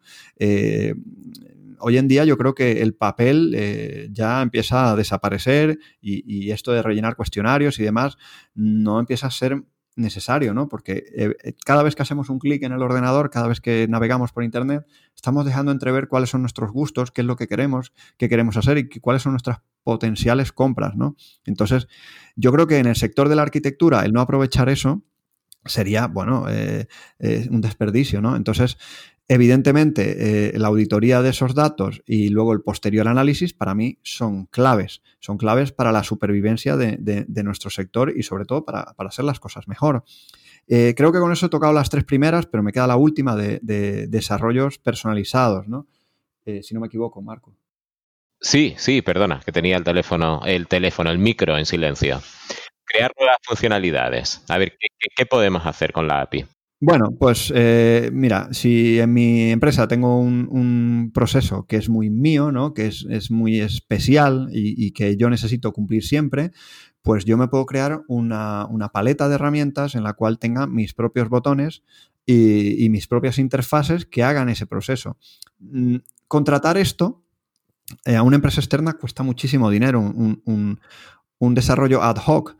Sin embargo, si, si yo tengo ya ciertos procesos bastante adelantados y, estudiados, aunque sean Dynamo, aunque sean Python, evidentemente eh, en el final de este camino puedo crearme aplicaciones para Revit, plugins instalables eh, que serán mucho más robustos o incluso puedo crearme mis propios nodos Zero Touch tocando la API de Dynamo, porque sí, Dynamo también tiene un API y también se puede tocar que es un mundo que ya pues se nos empieza a ir un poco de las manos, ¿no? O sea, ya no solo es la API de Revit, sino que tenemos también la API de Dynamo. Entonces, eh, el crear nuevas funcionalidades, pues siempre es en algo que ya sabemos que nos merece la pena invertir tiempo y, por ende dinero, ¿no? Pero al fin y al cabo lo que viene a ser es tener tu propia, tu propia herramienta. Por ejemplo, yo sí esta impresión de planos que usan todos mis estudios colaboradores, eh, la transforma en un botón, pues ya mi estudio simplemente se tiene que instalar, ese pequeño plugin en el Revit y estaría totalmente garantizado de que, de que, esa exportación o que esa impresión de planos o lo que sea se hace correctamente. Incluso yo me encargaré de tener los cortafuegos adecuados para eh, transmitirle al usuario qué problemas existen actualmente en su modelo y que no le están permitiendo realizar esa tarea, ¿no? Entonces, yo creo que aquí ya empezamos a, hablar de experiencia de usuario eh, y de otras muchísimas otras cosas, ¿no? Que, bueno, que son bastante apasionantes, pero que, podríamos no parar nunca de hablar de ellas. Pues sí, desde luego las posibilidades que tiene la, API de Revit eh, son, son inmensas y yo creo que, simplemente hay que pararse un poco a pensar qué necesidades tenemos nosotros y casi casi seguro que es posible eh, estructurar un, programita, una automatización para, poder realizarlo.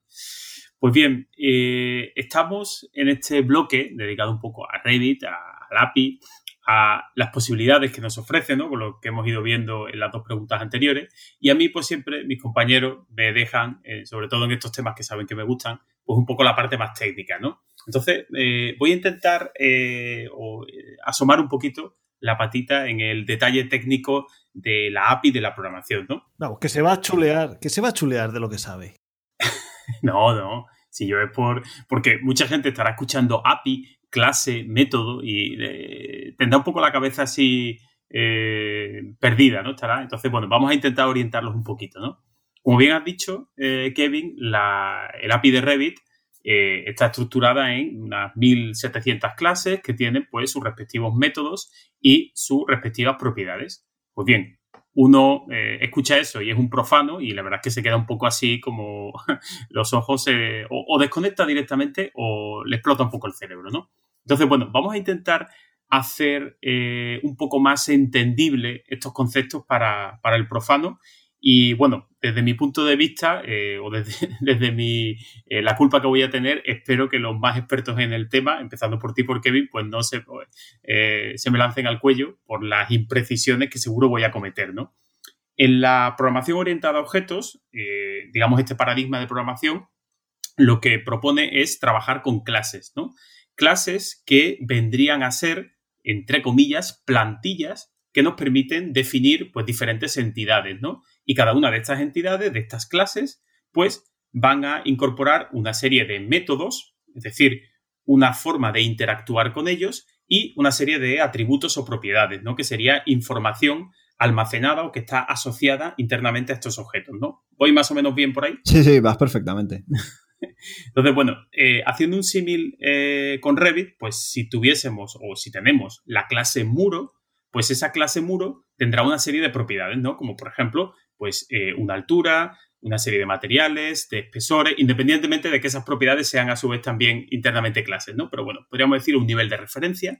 Y el método o los métodos serían, por ejemplo, la manera que tenemos de crearlos, por ejemplo, serían los constructores, ¿no? Si nosotros le decimos que queremos generar un muro, pues eh, una de las formas será a lo mejor definir pues una directriz un tipo de muro, una familia de muro y un nivel de referencia. Y Revit generará, con ese método, pues generará un objeto de la clase muro. O también esos métodos nos van a poder servir para modificar propiedades de, ese, de esa clase, ¿no? Como por ejemplo, pues vincularlo a un determinado nivel o cambiarlo de vista o colocarlo en una vista, yo qué sé, mil cosas, ¿no? Es decir, existe esas dos, eh, más o menos un poco esa, esa imagen, ¿no? Para para entender lo que es un método, una propiedad, etcétera, ¿no? Entonces, bueno, estos, eh, en el mundo constructivo en el que nos movemos, pues estas clases lo que nos permiten es, como hemos visto, pues definir muros, definir conductos, definir vistas, definir planos de un proyecto, los niveles. Podríamos decir que conocer la API de Revit eh, nos permite entender mucho mejor cómo se estructura la información dentro de Revit? Es decir, ¿nos hacen mejores usuarios de Revit? Pues sin lugar a dudas, ¿eh? sin lugar a dudas. Eh, a ver, es verdad que, la API tiene muchísimas clases y, que, y que, bueno, que puede ser un poco confusa, pero como bien has dicho, la comparación que tenemos que hacer es eh, los objetos de Revit, pues evidentemente un muro pues pertenece a una clase, como bien has dicho. ese, ese, planteamiento lo que me hace es animar muchísimo a la gente porque lo principal que tenemos que hacer para entender la API de Revit es entender el programa. O sea, yo cuando uso un método para crear ese muro, pues yo sé en Revit que, bueno, que, que doy un clic y doy otro clic, ¿no? el clic inicial y el clic final, y que al muro le tengo que decir su punto, su nivel base, y su nivel superior, ¿no? Y si está desconectado o no está desconectado. Si yo sé hacer eso dentro de Revit, eh, no me va a sorprender nada ver que dentro de la API los métodos, en la gran mayoría de los casos, van a pedirme los mismos argumentos, ¿sí? Entonces, eh, en muchos casos, el, estar hablando con usuarios avanzados de Revit, pues me da la gran libertad de que ellos ya se esperan eh, el funcionamiento de una manera o de otra de esos métodos. Evidentemente, el método puede crear, tenemos métodos de creación, tenemos constructores eh, y tenemos métodos de modificación de los elementos, pero también tenemos métodos para obtener esa información que hay dentro. Luego tenemos propiedades que muchas veces están reflejadas dentro de parámetros de Revit y otras, pues a lo mejor no lo están.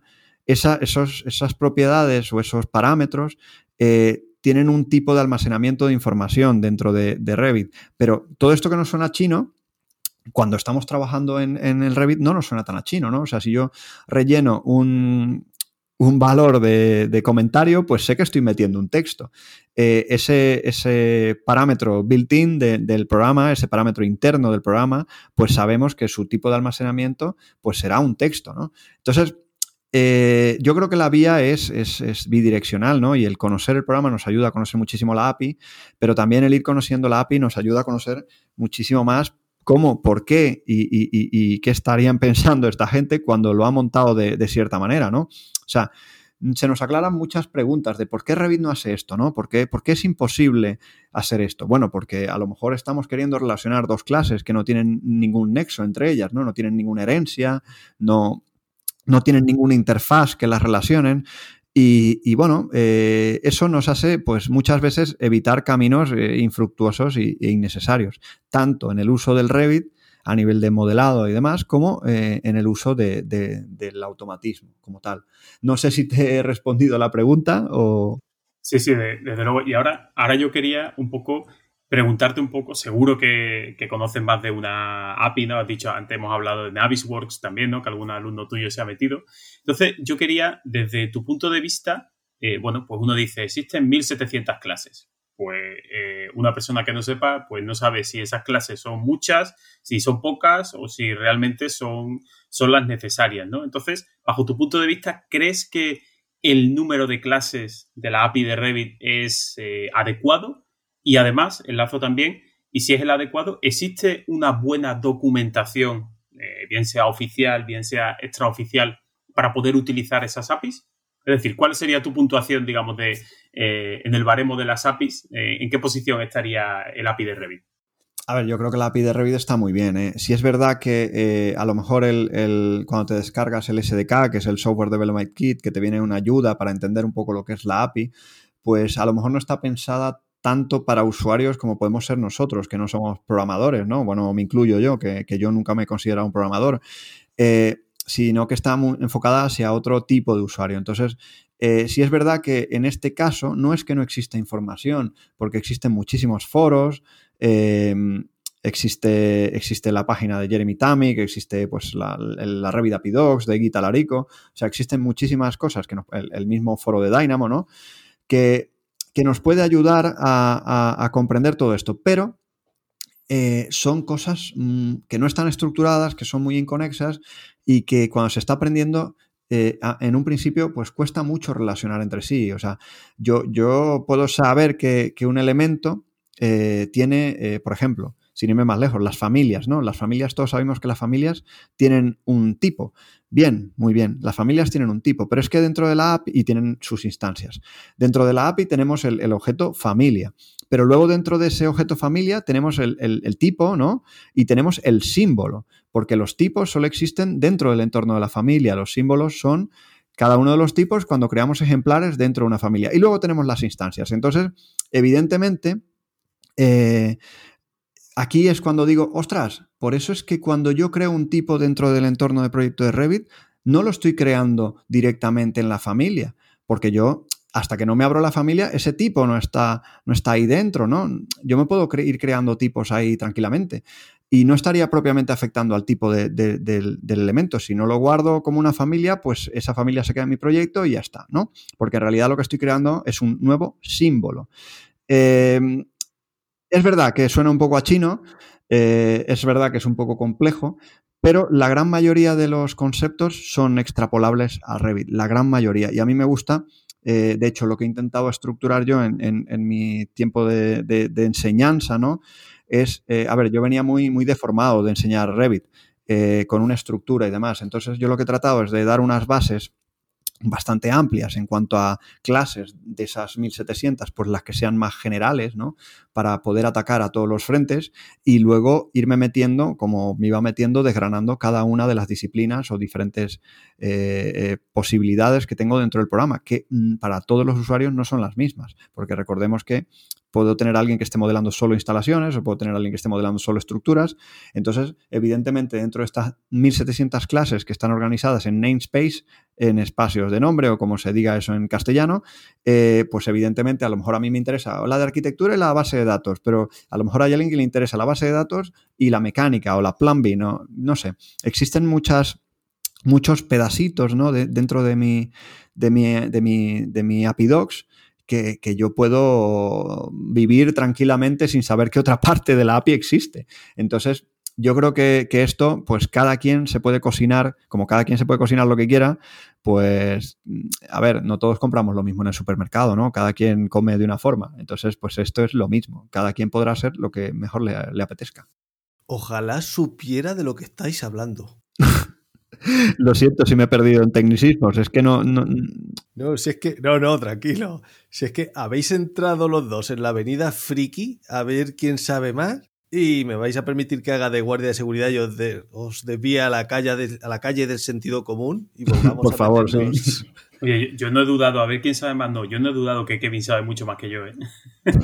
Pero menuda carrera os habéis echado. Dejadme que os devuelva a la calle del sentido común y, y de las personas normales y entremos en el, bloque 3, porque ya que le hemos pegado, creo que le habéis pegado un buen repaso, entramos en el libro, que citando al gran Francisco Umbral, habrá que alguien tendrá que decir aquello de... Le he venido a hablar de mi libro, ¿no?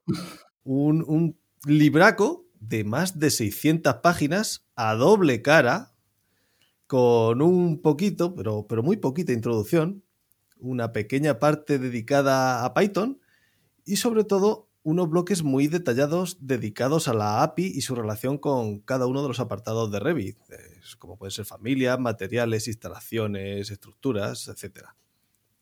Eh, háblanos del libro, que vemos que está dedicado a Merce, tu mujer. Sí, mi mujer. Pero ¿cómo, cuándo, por qué se gestó, a quién está orientado? Cuáles son las instrucciones de uso de este libro. bueno, primero no es de lectura, de consulta, de apoyo. sí, eh, eh, sí. Eh, la verdad es que el, libro es, es, bastante grande, tiene muy poquito aire, ¿sí? O sea, respira muy poquito, sus páginas no hay espacio, pero es que ya sí tiene 620 y alguna páginas, creo que está ahora mismo. Y, bueno, eh, el haberle dado más aire o haberlo maquetado de otra forma, pues habría disparado esto muchísimo más. Em, ¿De dónde nace toda esta idea? Bueno, eh, yo en el año 2017 ya tenía la inquietud de crearme una formación eh, basada en, esto, ¿no? Porque veía que había un, gran vacío en cuanto a, formación que no fuera el típico curso de, te, enseño a crear vistas, te enseño a, hacer dos cosillas, ¿no? Y, pero no te doy autonomía. Entonces yo lo que buscaba era eh, pues crear una formación que eh, me permitiese indagar en todo eso. ¿Cuál fue mi gran sorpresa? Pues que en ese momento pues eh, no solo había falta de, formación o de, cursos al respecto, sino que había también una carencia bastante grande y yo creo que hoy en día también es muy grande la carencia de bibliografía. con lo cual el camino fue muy, muy tortuoso. Entonces, yo lo que intenté es, cada cosa que he ido descubriendo, cada cosa que voy descubriendo día a día, porque esto no para nunca, eh, la voy tratando de reflejar en, este manual. Eh, yo como he trabajado en tantas cosas eh, en los últimos años, pues ¿a quién va orientado? Pues yo creo que va orientado a cualquiera que trabaje en Revit. Cualquier perfil que esté trabajando en Revit, yo creo que le puede sacar provecho eh, yo creo que te bromeaba antes que la única instrucción de uso que puede tener este libro es que no se lo tires a nadie en la cabeza, ¿no? Porque es un, tocho bastante importante. Eh, pero vamos, no es un libro que vayas a leer como una novela, que te lo vayas a, a disfrutar y que vayas a entrar en el principio y vayas a salir al final y vayas a decir cuánto sé. Para mí, el enfoque de este manual es, es, un libro de apoyo, ¿no? Algo que tengo sobre la mesa y, que puedo acudir a él cada vez que tengo una duda. Y, bueno, eso más otros recursos que pueda tener yo, a lo mejor me dan una, una, una salida interesante. Entonces, para mí es un material de consulta, de apoyo eh, que yo uso en mi día a día. Yo uso en mi día a día para dar las clases, porque, bueno, evidentemente yo he estructurado este libro con material de, mis clases y, evidentemente, pues mis clases se nutren del libro y, mi libro se nutre de, las clases. Entonces, de las clases no estoy hablando de, cosas frikis de la API, ¿eh? estoy hablando de, las clases las que doy. está bien especificarlo. Sí, sí, porque ya pienso que la cosa se está yendo un poco de las manos, entonces por eso lo digo. Que no, que no soy frikis, que sois magos de nivel 10. bueno, muchísimas gracias, pero vamos, eh, ya te digo que eh, yo considero que este libro no es para programadores, el que se compre este libro queriendo transformarse en un programador de la noche a la mañana, este no es mi, final, no es mi finalidad.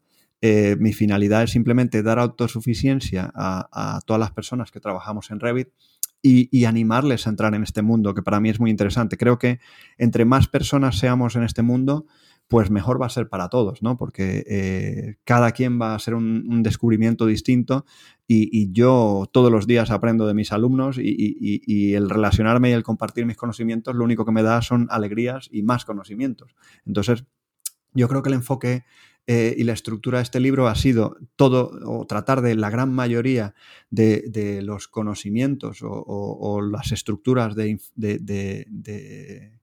yo estaba explicando en, mi curso, eh, transformarlas en un material didáctico que pudiera ser medianamente medianamente utilizable. ¿no? ¿Cuál ha sido el, criterio a la hora de crear todos estos capítulos y demás? Bueno, yo, yo traté de buscar una estructura un poco que tuviera un poco de sentido, ¿no? O sea, ir partiendo de, como dices tú, hay una pequeña introducción a, la parte de, de Python, que estamos hablando de unas 100 páginas en las cuales eh, no toco todo lo que se puede hacer en Python, de hecho mm, creo que no llego ni al, ni al 10%, como os comentaba antes, de lo que se podría hacer con Python. Bueno, vamos a ser un poco más generosos, al 20%, em, pero es justamente lo que necesitamos, no necesitamos más de Python. Entonces, ¿para qué voy a perder energías en, explicar cosas que, a un arquitecto de entrada no le van a servir para, para mucho, ¿no? No quiere decir que luego el día de mañana él no pueda seguir indagando y, sacar más, más provecho de todo esto, ¿no? Pero en principio yo trato de ir a atacar justo lo necesario,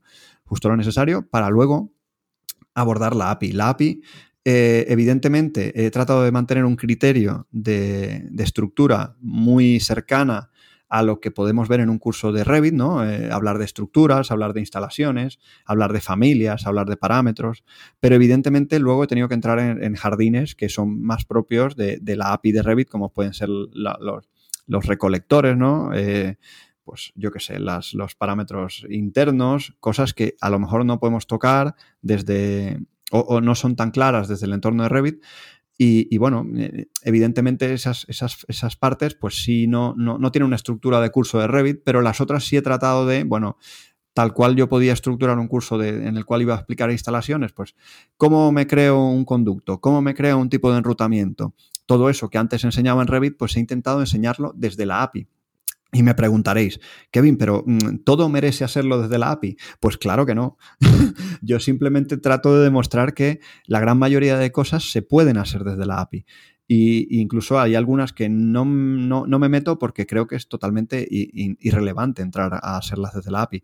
Pero esa es la aproximación que yo busco o el criterio que yo busco desde este manual, ¿no? Darle al, posible lector pues ese entorno cercano que a lo mejor vivió ya a, la hora de formarse, ¿no?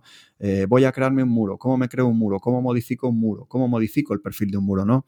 Eh, esas cosas, pues todas las sé hacer en Revit. ¿Las sabría hacer desde el código? Pues eh, ya os digo yo que siempre cada día o cada semana, todavía a estas alturas, suelo aprender alguna cosilla que no sabía. Entonces, eso es lo que yo trato de, reflejar en este libro. Este libro, evidentemente, eh, se está viendo modificado, está, está creciendo y de hecho en, ya estoy preparando la, versión para Revit 2022 porque en abril aparece Revit 2022 y hay cambios bastante, bastante fuertes en cuanto a unidades y en cuanto a... Pero, pero guárdate eso para darnos la primicia luego. Ah. no, sí, esto, esto es para noviembre. ¿eh? O sea, estoy trabajando en ello, pero ya sabemos que Revit siempre sale en abril. Y, bueno, ya sabemos por dónde van a ir los cambios. Entonces, de hecho, en este manual están representados un cambio de, la API de Revit 2021. Eh, esos cambios ahora mismo conviven con la manera de trabajar antigua, yo los explico en el manual, pero ya eh, a partir de 2022 van a ser obligatorios. Entonces, lo que quiero decir es que con esto, esto es un mundo cambiante, que la estructura del API se mantiene muy, muy, muy, muy fija, ¿no? Pero hay muchas cosas alrededor de la estructura principal que pueden ir cambiando. Entonces, mm, esto, esto no para nunca. Mi, idea no es darle el 100% de conocimientos a los alumnos o a los lectores, porque sería totalmente imposible. Es eh, enseñarles una manera de trabajar y, que ellos sean capaces de descubrir todo aquello que yo no les he podido dar, ¿no? tanto porque no lo manejaba, porque no, era un experto en ese tema en el momento, o porque, o porque, o porque no, no, no podía ya, no, no cabían más páginas en el libro, ¿no? O sea que yo creo que, que, bueno, que ese es mi criterio en el libro y lo que he tratado de, el enfoque que yo le he querido dar. ¿Podía haber sido más ameno? Eh, a lo mejor eh, lo que os decía, o sea, eh, está lleno de ejemplos gráficos que podemos seguir. he tratado de no, de no hacer script completos, que sean súper específicos y, que no, nadie pueda adaptar, ¿no? O sea, a lo mejor a nadie le interesa cómo trabajo yo en mi empresa, pero a lo mejor si yo le doy las piezas del Lego que yo uso en mi empresa para construir un cochecito, pues esa persona se coge esas piecitas del Lego y se construye un avioncico, ¿no?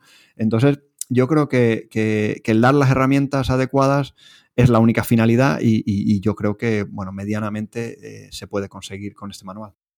Bueno, pues yo tengo que decir, eh, aunque ya se ha dicho, lo acabas de decir tú, em, pero quiero incidir porque es una de las, yo creo, causas de que el libro tenga más de 600 páginas. Es que recoge todas, absolutamente todas y cada una de las disciplinas posibles de trabajo con Revit. No hay mucha gente que, como tú, Kevin, haya trabajado con todas ellas. Arquitectura, instalaciones, estructuras, infraestructuras en la cabecera de cada uno de los apartados se hace una pequeña descripción de la categoría, de las herramientas o métodos disponibles, y ese barrido resulta tan exhaustivo que tengo que reconocer que yo he descubierto cosas que no sabía. Y no estoy hablando de la API, ahí ha sido todo nuevo para mí. Estoy hablando de la interfaz de Revit pura y dura. Por ejemplo, no sabía que se podía bloquear un subproyecto de normas de proyecto para evitar cambios en las coordenadas. Bueno, eso y, bastantes cosas más. A mí me gustaría, nos has hablado de la estructura general del libro, pero yo te quiero preguntar por eh, la estructura, el criterio seguido para crear los distintos epígrafes. Eh, cada uno de los epígrafes son fácilmente reconocibles para un usuario de Revit. Por ejemplo, tengo abierto ahora el, de trabajo colaborativo. Empiezas describiendo archivos centrales, guardar archivo como central, Em, en fin, dando el salto de, lo concreto, de la herramienta concreta de la interfaz de Revit a lo, yo voy a decir, abstracto del código. ¿Cómo te planteas cada uno de esos epígrafes? Sí, a ver, yo echaba mucho en falta, eh, y, es lo que he querido mostrar aquí, era la típica guía que me mostrara la ventanita de Revit, ¿no? De la interfaz de usuario y me dijera, esto lo tocas con este método, esto lo tocas con esta clase, esto lo tocas con esta propiedad. Entonces, eh, bajo ese planteamiento, pues lo que fui haciendo fue eso, fue en cada uno de los apartados, pues cada una de las cosas que se podían tocar dentro del programa o que yo consideraba que, eran necesarias aprender a tocar, pues ir diciéndole al, lector cómo, cómo tocarlas, ¿no? O sea, eh, evidentemente esto no existe una guía de este estilo, ¿no? No existe algo que me diga dentro de la interfaz del programa qué tengo que tocar dentro de la API para tocar un botón en específico del programa. Entonces, eh, ese, eso yo creo que es lo más novedoso que, puede tener este manual. Y, bueno, yo creo que el, el, organizar los epígrafes fue una cosa más natural de lo que pensamos, porque eh, o más machacona a lo mejor, porque yo, yo tenía una estructura que, que, monté de forma general, ¿no? de qué temas quiero hablar y cómo quiero que estén organizados. A lo mejor esos son lo que vemos como capítulos, que son muy cercanos al usuario de Revit. Pero luego cuando entramos en un, en un capítulo muy específico, ¿no? Entro en, en estructuras, ¿no? Y hablo de, eh, pues yo qué sé, de las serchas, ¿no? Porque enseño a realizar serchas y demás, pues ya me voy directamente ahí mi, estructura empieza a ser la de la API. Yo voy a la API de Revit y veo, vale, la estructura es esto. ¿Qué puedo hacer con sus métodos? ¿Qué propiedades tiene? Y voy tratando de eh, definir o desgranar todos los métodos propios de ese elemento. No te hablo de métodos heredados que vengan de otras clases, sino todos los métodos propios de cada uno de esos elementos. Entonces, la estructura eh, general del, libro es muy cercana porque está basada en, la enseñanza que, he dado de, Revit, ¿no? Y en mi experiencia profesional que, como dices tú, se ha, se ha, desarrollado en muchísimos campos muy diversos, ¿no? Cosa que a mí siempre me gusta ir cambiando de campo, ¿no? Para ir, seguir eh, profundizando muchísimo más. Entonces, pero una vez que salía de eso, pues ya me encontraba de cara con la API, ¿no? Eh, vale, ya he llegado al apartado de pues, vistas, ¿no? Ya estoy en un plano. Pues tengo el apartado de los planos, vale, pero ahora tengo que hablar de viewports, tengo que hablar de sheets, tengo que hablar de title blocks. Pues eso dentro de la API está estructurado de una forma. Pues qué mejor manera de decirle al usuario cada una de esas ventanas que toca cuando hace un plano, eh, con qué métodos tocarla, cómo automatizarla, ¿no? Y, bueno, ya decidirá el usuario si lo va a tocar ese botón 300 veces y le merece meterlo en un, en un script o si lo va a tocar una y, lo que cuento yo en el libro es totalmente irrelevante para él. Ya os digo que, e, el montar el libro así ha hecho que, sea tan general que, todo el mundo pueda sacar algo. Evidentemente no todo el mundo va a sacar provecho de todo, pero sí es verdad que, da, abre una ventana bastante interesante para que todo el mundo pueda usarlo de una manera bastante buena. Eh, yo soy el primero que, le gusta sacar máximo provecho. De hecho, eh, para mí la automatización, como os comenté antes, también es hablar de, familias, ¿no? De fórmulas en familias, eh, de catálogos de familias, de, tablas de consulta dentro de familias. Eh, pues toda esa formulación, si apoyo, si apoyo mis scripts con familias muy inteligentes y muy potentes, pues mis scripts, mis protocolos van a ser muchísimo más ágiles y, y muchísimo mejores, ¿no? Entonces, yo creo que la idea global eh, de la estructura mm, eh, es clara para todos, pero luego cuando entramos en, materias muy específicas, ¿no? Pues a lo mejor se nos puede mm, hacer un poquito más confuso, pero porque estoy explicando la API. Entonces, pues eh, la estructura de la API la terminaremos aprendiendo mirando el manual, porque no hay casi nada que esté en la API que no esté contemplado. Y ya que decías que no tenías ese manual de instrucciones, realmente eh, la parte inicial, ¿no? ese primer capítulo del libro, como has comentado, pues se ocupa un poco de, esa sintaxis básica que comentas que, bueno, eh, mínimamente, o esos conocimientos mínimos que debe eh, tener el usuario que se enfrenta a leer este libro, ¿no? Entonces, bueno, mm, para los más entusiastas, a mí me gustaría dar un pasito más, ¿no? ¿Recomendarías, aunque evidentemente has dicho que el objetivo de este libro no es formar a programadores, ¿no? Evidentemente, eh, ¿recomendarías quizás leer como paso previo algún libro introductorio de Python para reforzar lo que se comenta en esta primera parte? Yo personalmente me voy a lanzar yo primero. Yo eh, recomendaría precisamente, que me acordé inmediatamente, nada más leer el, subtítulo de tu libro, Cómo librarte del trabajo aburrido, eh, pues me recordó a un libro de Python que se puede consultar de manera gratuita en Internet, se puede también comprar, eh, comprar en, formato físico, formato digital, eh, y que está en inglés y que se llama precisamente Automate the Boring Stuff with Python. ¿no? con un robotito, con un robotito. Correcto, automatizar pues, las, tareas aburridas ¿no? con Python, ¿no? que, es muy parecido a, esto de liberarte de trabajo aburrido. Entonces, Kevin, ¿recomendarías si a alguien de verdad le gusta ese tema? Eh, leer antes algún libro de Python así introductorio o no, directamente eh, con, lo, que comentas en el primer capítulo, pues tirar para adelante. A ver, yo creo que, lo que comento yo es bastante introductorio. Es verdad que siempre eh, de Python hay muchísima bibliografía y lo mío no, no intenta eh, hacer competencia con esa bibliografía. El, verdadero potencial que tiene mi libro no es la parte de, Python. Evidentemente hay, publicaciones especializadas y muchas de, la parte de, Python. Entonces, sí, yo, yo, más que leer antes, a lo mejor podría comentar que, se puede leer también a la vez o a, la par, ¿no?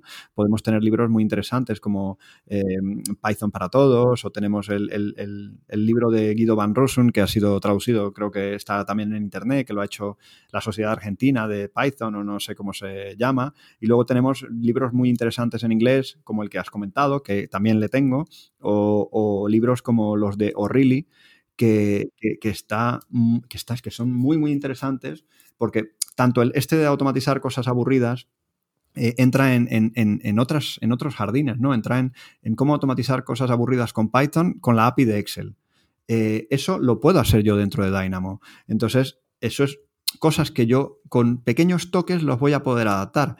Eh, me interesa entrar en, Hay libros de Python solo para analítica de datos. ¿Me interesa comprarme un libro de analítica de datos? Pues yo lo voy a poder aplicar. Sí. Hombre, tengamos en cuenta que ahora mismo el, Dynamo está trabajando con, Python 2.7. Entonces, tenemos ciertas limitaciones en cuanto a ciertas bibliotecas, como lo pueden ser los pandas o los NumPy, que eh, me pueden generar ciertas eh, pues eh, limitaciones al fin y al cabo. Entonces, yo, eh, evidentemente, esto es un problema, pero estas barreras se acaban, se acaban en breve, porque ya el Dynamo acepta el motor de Python de Python 3 y pronto esos maravillosos manuales que comentas, que muchos de ellos están enfocados a Python 3, porque Python 3, si no recuerdo mal, fue lanzado en el año 2008, ha pasado ya un buen tiempo, pues evidentemente me voy a poder nutrir de todos esos conocimientos. Yo muchísimas veces eh, me he tenido que, poner a estudiar cosas de estadística, ¿no? Para poder hacer un, tema formal, ¿no? Dentro de mi proyecto. Eh, o he tenido que estudiar mm, otras cosas, ¿no? Otras ramas diferentes que dentro de los libros de Python específicos están muy bien explicadas, ¿no? Como bien hemos comentado, el Python acepta muchísimas cosas, entre ellas números complejos y, otra serie de paradigmas de, la, programación que le, permiten mm, o, le han hecho que se, que se asiente mucho en las universidades y a nivel académico. ¿no? Entonces, existe muchísima bibliografía. Yo creo que el manual que, que yo he escrito simplemente intenta ser una introducción al Python que nosotros necesitamos, pero cualquier cosa que podamos leer aparte de eso, evidentemente lo podemos hacer. Yo, yo lo hago. Yo tengo muchos libros de Python y, de cada uno puedo sacar algo que luego puedo aplicar al Revit. O sea que yo como inicio, pues estaría bien mi manual, pero si queremos llegar mucho más allá, bueno, de, manuales de inicio también tengo otros, ¿no? Tengo el que hemos dicho, Python para todos, el que has dicho tú, que es muy interesante, sobre todo si ya tenemos algún nivel de, Python. Eh, pero aquí ya es hasta donde nos llegue el cuerpo y las ganas de leer, ¿no? Y desde el punto de vista, ya que aquí somos todos muy frikis en el mundo BIM, nos gustan mucho las herramientas, eh, ¿recomiendas, en el, aparte de, evidentemente, la propia interfaz de, para creación de script en Python de Dynamo, ¿no? pues apoyarnos en, editores de código, podríamos decir, más profesionales, ¿no? Eh, como por ejemplo Visual Studio Code, ¿no? que es de Microsoft y, bueno, open source no creo, que no es, pero lo hay prácticamente para todas las plataformas. Eh, entonces, bueno, ¿hasta qué punto es verdad que es mejor trabajar esos scripts en un editor eh, específico más que en la propia interfaz de, Dynamo? O sea, ¿qué, nos va a aportar? Bueno, a, nivel inicial, ¿no? tenemos una cosa que se llama el IntelliSense, ¿no? Que es la ayuda del, escritor de, este programa, ¿no? Para redactar, que yo cuando empiezo a escribir una clase, pues no me tengo que acordar perfectamente del nombre de ella. Eh, y cuando yo escribo eh, una clase como muro, pues tengo la nomenclatura del punto. ¿Qué narices es la nomenclatura del punto? Pues que yo escribo wall y le pongo punto y ahí me, aparecen todos los métodos y propiedades que, tiene disponible ese método. Entonces, me ayuda a navegar muchísimo más eh, dentro de la API y también me permite tener el código con los menos errores posibles, ¿no? Eh, el, este editor de texto me va a subrayar cosas que estén mal, me va a decir si hay un indentado mal puesto. Todo esto me lo va a ir diciendo en tiempo real, ¿no? No me voy a encontrar ejecutando y que el nodo se ponga en amarillo, ¿no? Y volviendo a ejecutar y que me vuelva a dar otro amarillo. Eh, entonces, es bastante agradecido.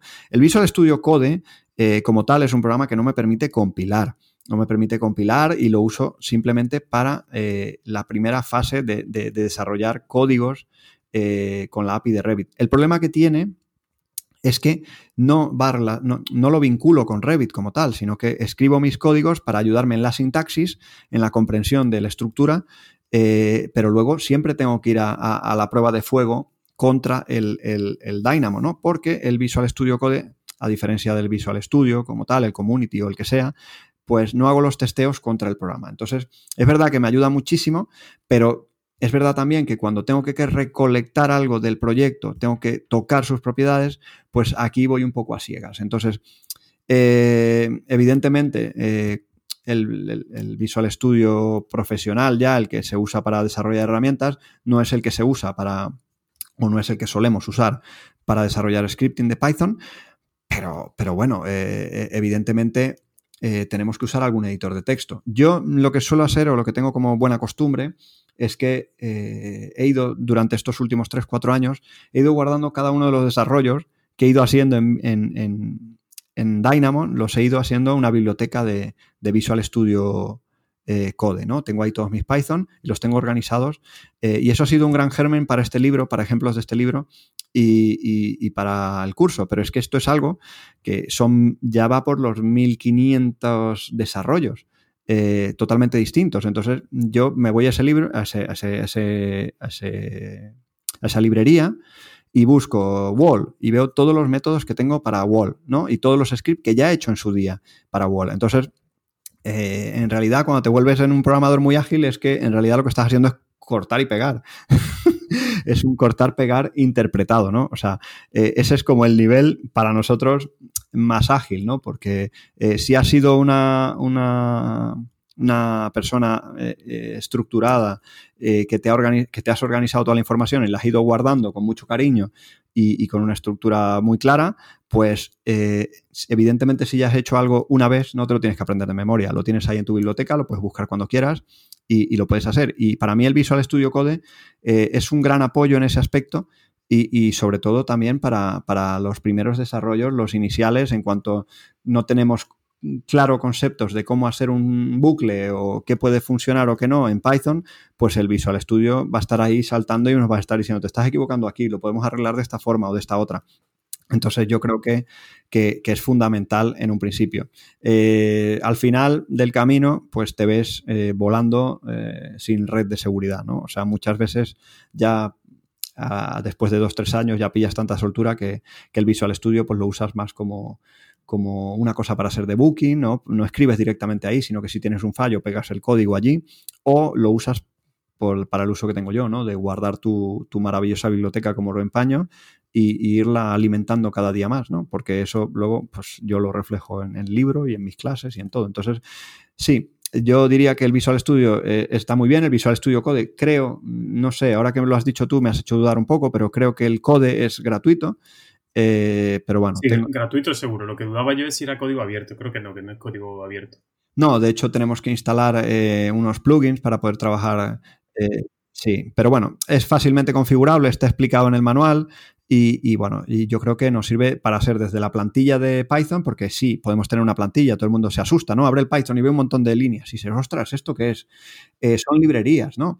Esas librerías, pues son las primeras que asustan. Pues yo también trato de en el manual decir, estas librerías son librerías, hacen esto, esto y ya está, ¿no? Vamos a crearlas en una plantilla. Esta plantilla, pues se puede cargar de forma, eh, de forma automática.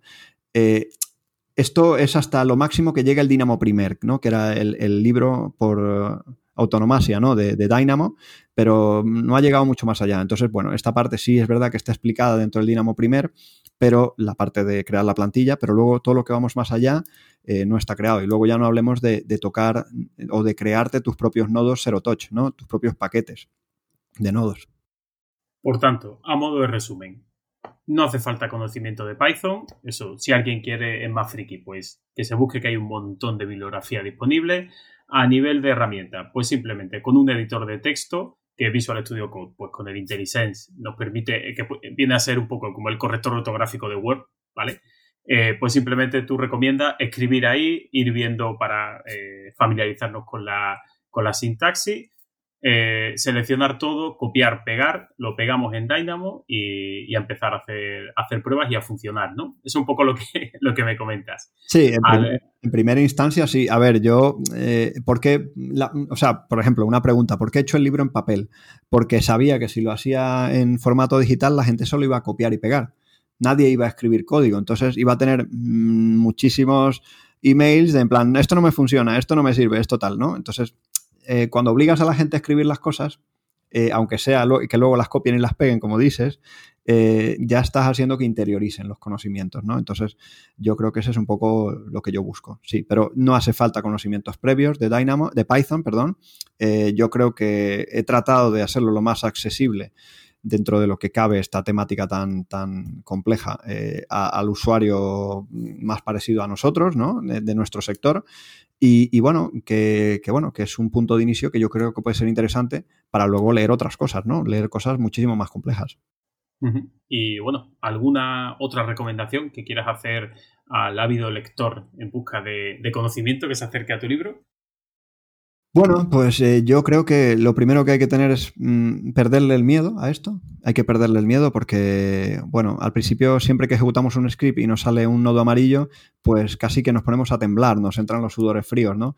Eh, yo creo que hay que perder el miedo a esas cosas, aprender a, analizar y sobre todo ser muy paciente y muy constante. Esto es una cuestión de, de horas de dedicación eh, y como es algo que está cambiando todo el tiempo, pues eh, no, quedarnos quietos, ¿no? En el momento que nos quedemos quietos, ya nos, quedamos obsoletos. Entonces yo creo que eh, es un punto de inicio, pero mi única recomendación es que, la gente siga hacia adelante. Si no tenéis nada que añadir, creo que le hemos dado un repaso bueno a Python, Dynamo, programación, opiniones, libro. Chicos, yo creo que sí. ¿Tú te has quedado con la idea de lo que es una clase, José? ¿Y un método? Creo que no hemos definido al principio. Se pregunta de primero de Python, ¿qué es Python? Pero bueno, vamos a escuchar el podcast. Eso a, la Wikipedia. Creo que lo habéis definido vosotros, así más o menos, en palabras un poco introductorias, y si habéis comentado un poco qué era, qué era Python y quién lo había creado y demás, ¿no? Pero bueno, más que eso, yo creo que lo importante es que la gente se lance, que se lance al agua y que no tenga ningún tipo de miedo, que van a ser mejor valorados a nivel profesional, seguro, y, que, eso se traducirá en mejores trabajos siempre. Productividad. Eficiencia. Eh, comprender cómo funcionan las cosas por dentro. Sí, todo cosas buenas. Yo creo que todo son cosas buenas. Al principio lo pasarán medianamente mal, o sea, porque entre que aprendes y tienes soltura pasan eh, un tiempo, pero ese tiempo no es muy largo. ¿eh? Si sois valientes y lo intentáis, en seis meses yo creo que tenéis la soltura necesaria. Pues llegados a este punto, encantado de conocer al Kevin profesional. ¿Nos podías contar cositas del Kevin personal con el simpático Ted de Viero? Te voy preguntando y tú me vas diciendo. Sí, sí, por favor, pregúntame. Tu primer ordenador y tu primer smartphone. Buf, smartphone. Un Samsung S1 y mi primer ordenador eh, era un HP que estaba en casa, de esos que tenían la pantalla verde y que aceptaba discos de 5 y medio, eh, de, que eran como de cartulina. pero, pero vamos, ahí jugaba al golf y, a poca cosa más, ¿eh? tampoco te creas que... Yo creo que el primer ordenador como tal que utilicé fue para la carrera y creo que sería un Pentium 3. ¿Eres de iOS o Android? Bueno, tengo, tengo un iPhone, sí, soy de iOS. Aquí Marco se tira de los pelos y más por el tamaño que ocupa tu libro, pero tú eres del libro de papel o digital. Bueno, eh, a ver, eh, si es que aquí tuve una, una eh, estuve muy, fue muy complicado para mí tomar esta decisión de que fuera, de que fuera en papel o digital. O sea, en principio sabía que en digital iba, iba a lograr llegar a muchísima más gente, ¿no? Pero también entendía que, que en primera instancia eh, tanto por lo que os he dicho a nivel de aprendizaje, era más productivo tenerlo en papel eh, y luego a nivel de propiedad intelectual yo creo que eh, era una cosa que, podía tener un poco más de, trayectoria. Evidentemente no descarto sacar versiones digitales en el futuro, pero en primera instancia como lanzamiento inicial pues me planteé sacarlo en papel. Yo tengo muchísimos libros digitales, me gusta mucho el libro digital, pero fue una decisión difícil, os digo, fue una decisión bastante complicada y, al final opté por, por, en primera instancia, que fuera la versión papel. Pero no, descarto la otra. ¿eh? Intervengo yo por, por alusiones. Eh, no, no, no, no he terminado. Como consumidor, ¿Lo prefieres en digital? tengo de todo, ¿eh? Tengo, tengo un reader donde tengo montones de libros. Evidentemente el reader no me es muy amigable cuando hay capturas de pantallas como es mi manual. Eh, me resulta bastante complicado, ¿no? Mm, es más pequeño, luego la resolución de la, de la, pantalla depende del reader que tengas. Entonces yo para manuales técnicos sí me gusta el papel. Eh, para leer una novela o lo que sea, pues el libro digital me viene muy bien. Ahí está bien especifica. Ahora sí, Marco. Y estoy de acuerdo con Kevin. No, quería aclararte que cuando tú a mí me, lanzaste esta pregunta como entrevistado, yo te dije que para lectura el digital, para consulta el papel. Yo este libro, el de Kevin, lo quiero en papel. Sí, es que yo creo que en digital sería imposible leerlo. O sea, sería imposible. No, claro, vete página adelante, página atrás, busca. No. Hombre, a nivel de copiado y pegado habría sido fantástico para los que querían copiar y pegar, pero, pero yo creo que, lo ideal era que fuera en papel, que lo iba a ser más útil, ¿no? O sea, yo creo que, ese es el principal motivo que me ha arrastrado hasta este punto. Pero vamos, ya os digo, no tengo nada en contra del libro digital, creo que es el, futuro, ¿no? Y, bueno, eh, y eventualmente creo que sacaremos una sacaré una versión de, este manual eh, en digital. A lo mejor cuando saque la siguiente versión sacaré esta en digital. Pero bueno, eso ya lo tendré que meditar. Un tercio venezolano, un tercio alemán y un tercio bilbaíno. Sí. Difícil saber si de playa o de montaña. Pues eh, yo soy urbanita, urbanita puro y duro. Mi mujer sí es de playa. ¿Y cocinillas? Sí, me gusta, sí. Me gusta cocinar, sí. La gran pregunta que tiene vida a España y a los presentadores de este. La tortilla con cebolla o sin cebolla, ¿no? Sí, señor. Con cebolla. Y otro punto para Marco. No, digo nada. La película que más veces has visto y no te cansas de ver. Cinema Paradiso. Ah, grandísima. La canción que te pone las pilas. Uy, eso es complicado, ¿eh? Eso ya es mucho más complicado. Depende de lo que quiera ser. Es verdad que puedo escuchar desde música clásica, ópera, eh, a, la cosa más ratonera que te puedas imaginar. ¿eh? O sea, mi iPod es una caja de sorpresas de, de, 45 días consecutivos de música. O sea que puede saltar lo que sea y yo creo que, eso es lo que más me gusta, ¿no? Eh, que me cambie el registro cada cierto tiempo, porque si no, no me, ahí sí que me duermo. ¿Aquel libro que tanto te hizo disfrutar? Porque el que te hizo sufrir fue el tuyo, o también te habrás disfrutado. Pues bueno, a ver, eh, es verdad que, en los últimos años he estado un poco apartado de, la lectura como tal, al uso. Eh, porque he estado más metido en los, manuales técnicos, ¿no? que es un poco triste a nivel como lector. Pero bueno, yo creo que eh, el irlandés me gustó bastante y, bueno, no sé, lo disfruté mucho porque estaba ambientado en una época histórica y, bueno, yo creo que podía estar bien. El lugar que tanto te gusta, bueno, pues eh, a mí me gusta llegar a mi casa. ¿eh? Eh, me gusta mucho viajar, me gusta mucho estar en, muchos sitios, ¿no? Pero me gusta también el hogar y esa sensación de, entrar en casa. yo creo que es, lo que más me reconforta. ¿Y la comida con la que te chupan los dedos? Uf, complicado, ¿eh? Complicado. digamos que soy, que puedo comer de todo. Me, han enseñado así. De hecho, el venir de una familia tan variopinta y tan de tantos sitios me ha hecho probar muchísimas cosas, o sea que tengo un paladar muy, amplio. Pero, pero, bueno, me podría definir como, como un carnívoro de chuletón, ¿no? Espera, espera. Al punto, muy hecho, poco hecho. Hombre, está la gente que come la carne al, al punto y la que no sabe comer carne, ¿no? Ahí le ha dado muy bueno. bueno, que no quiero ser controversial, ¿eh? estoy bromeando. La afición que tanto te encanta y no me digas que es la programación. No, a ver, eh, yo en su época fui muy deportista, me gustaba mucho, eh, yo era nadador, entonces eh, la natación me, entusiasma especialmente y, me gustaría poder dejar ya de escribir tanto manual y dar tanta clase y dedicarme más a nadar un poco. O sea que esa afición me deja como nuevo. Si no hubieras sido técnico de mayor, ¿te hubiera gustado ser? Pues yo siempre de niño quería. Eh, yo me preguntaba siempre quién hacía los Legos en la fábrica de Legos, quién se hacía los camiones y eso, y, decía que yo me quería diseñar, o sea, quería estar ahí diseñando camiones y demás. Eso es como el sueño absurdo infantil. Eh, yo creo que si no hubiese sido. Es que eh, siempre me he ido por la rama técnica. me gusta mucho la fotografía, muchísimo la fotografía.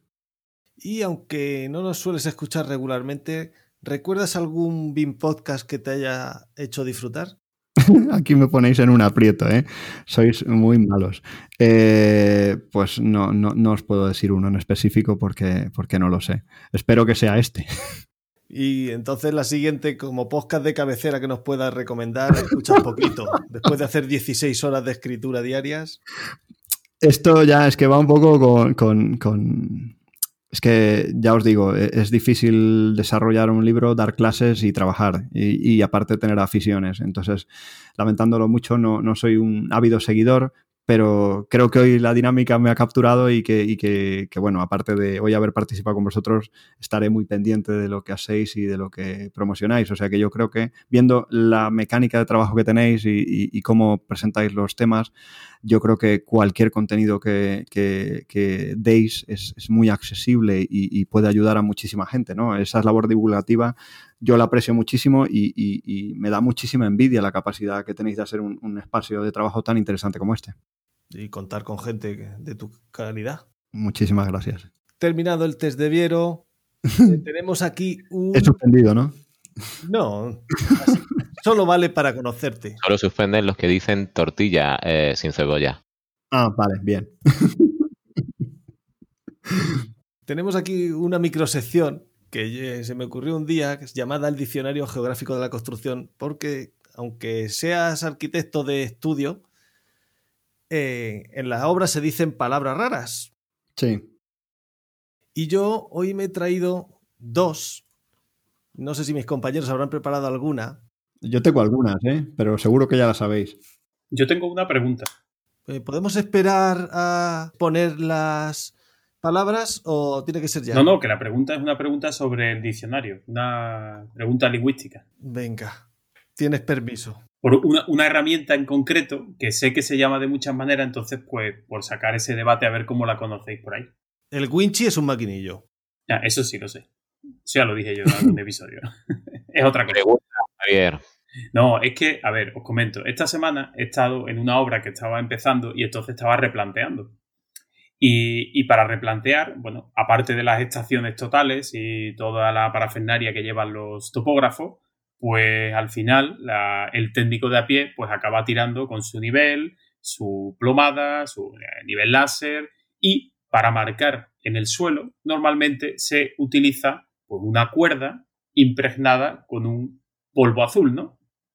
Sí. ¿Vale? Sí. Y eso, como eh, estaba haciendo una obra en, en Cataluña, y entonces eso allí se le conoce como el azulete. Aquí también. Aquí también. Sí. Pues, para mí eso siempre ha sido el tiralínea y el añil, no el azulete.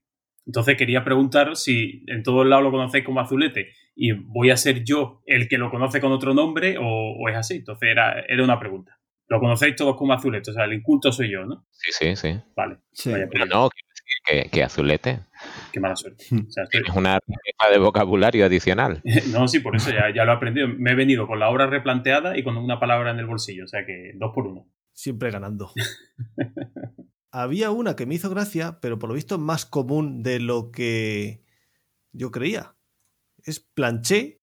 Eso no sé lo ¿Habéis oído hablar? No, ni idea. Un planché es un forjado. Eso es plancha, planché, forjado, forjadé, ¿no? Porque Pues será, será francés. ni idea. Y las garrotas. Ah, eso sí sé lo que es. Venga, va. Una garrota no, normalmente es, es el, el, anclaje de la, la barra doblada en, en, L, ¿no? En patilla. Claro. Correcto. De las placas de anclaje, los pernos. Eh, efectivamente. Ah, eso sí lo sabía yo, ¿ha visto? y Marco. Yo, yo no tengo nada. Paso, paso palabra. Kevin.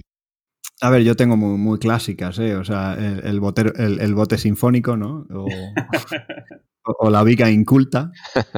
O, o la, eh, eh, esa es buena. Viga la, viga, la viga inculta. ¿Esa cuál es? ¿Qué es eso? La viga oculta. Madre mía. Y, y, y, el, mor, y el mortero prófugo. El mortero prófugo. Y, y no, no lo había escuchado. Son, son las que recuerdo yo así un poco de, de mi mortero época. Hidrófugo será. Sí, exacto, pero prófugo. Pero bueno, estamos hablando de las cosas que se dicen en la obra, ¿no? Los albañiles. Sí, pues, pues eso. Esas son las cosas raras que yo he escuchado. El mortero prófugo es el que aparece en mediciones, pero no en obra. Claro, es como el guardián. ya, ya. Que aparece y desaparece, exactamente. Mediciones hay 5 centímetros de capa de compresión, lo que sea, y en obra hay 3. Pues los otros dos son prófugos. está bien, está bien. Me, me, lo voy a apuntar, eh, me lo voy a apuntar. ¿Y Javier? Yo, la verdad que te he dicho, yo sabía lo del azulete, lo que tenía yo así. No, tu turno. Bueno, mi turno sí, yo, ya que hemos hablado de esta parte, pues yo le quería decir que, bueno, aunque Kevin no nos escuche, eh, bueno, pues nosotros, como dice José, pues BIM Podcast es el programa de las primicias. Entonces, pues siempre nos gusta que nuestro invitado o invitada nos cuente, pues, alguna primicia, ¿no? Alguna cosa que, eh, alguna sorpresa que nos dé, ¿no? Entonces, no sé si tú tienes algún tipo de, de primicia que quieras darnos.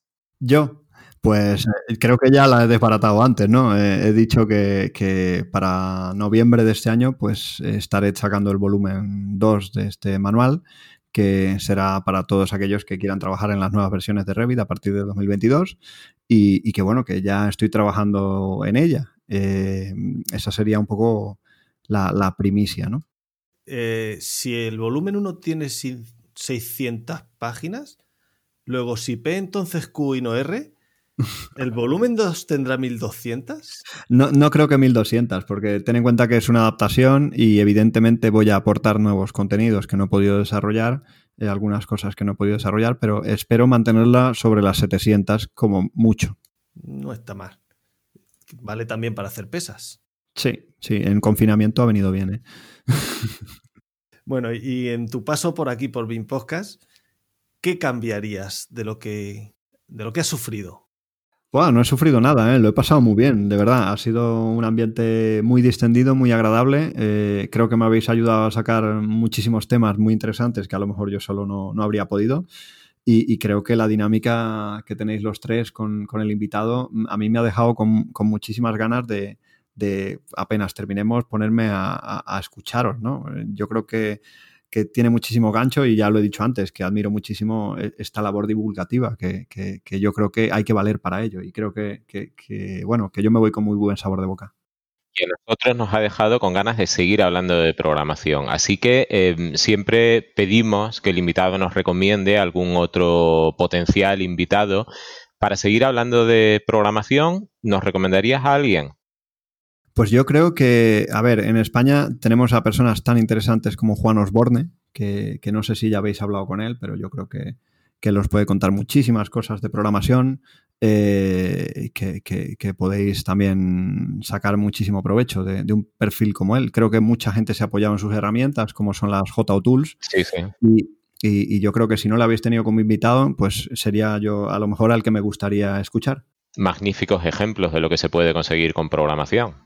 Sí, sí, por eso yo, a mí es como, como un referente, eh, a mí pues eh, yo creo que sería la persona que hoy en día me, gustaría escucharle.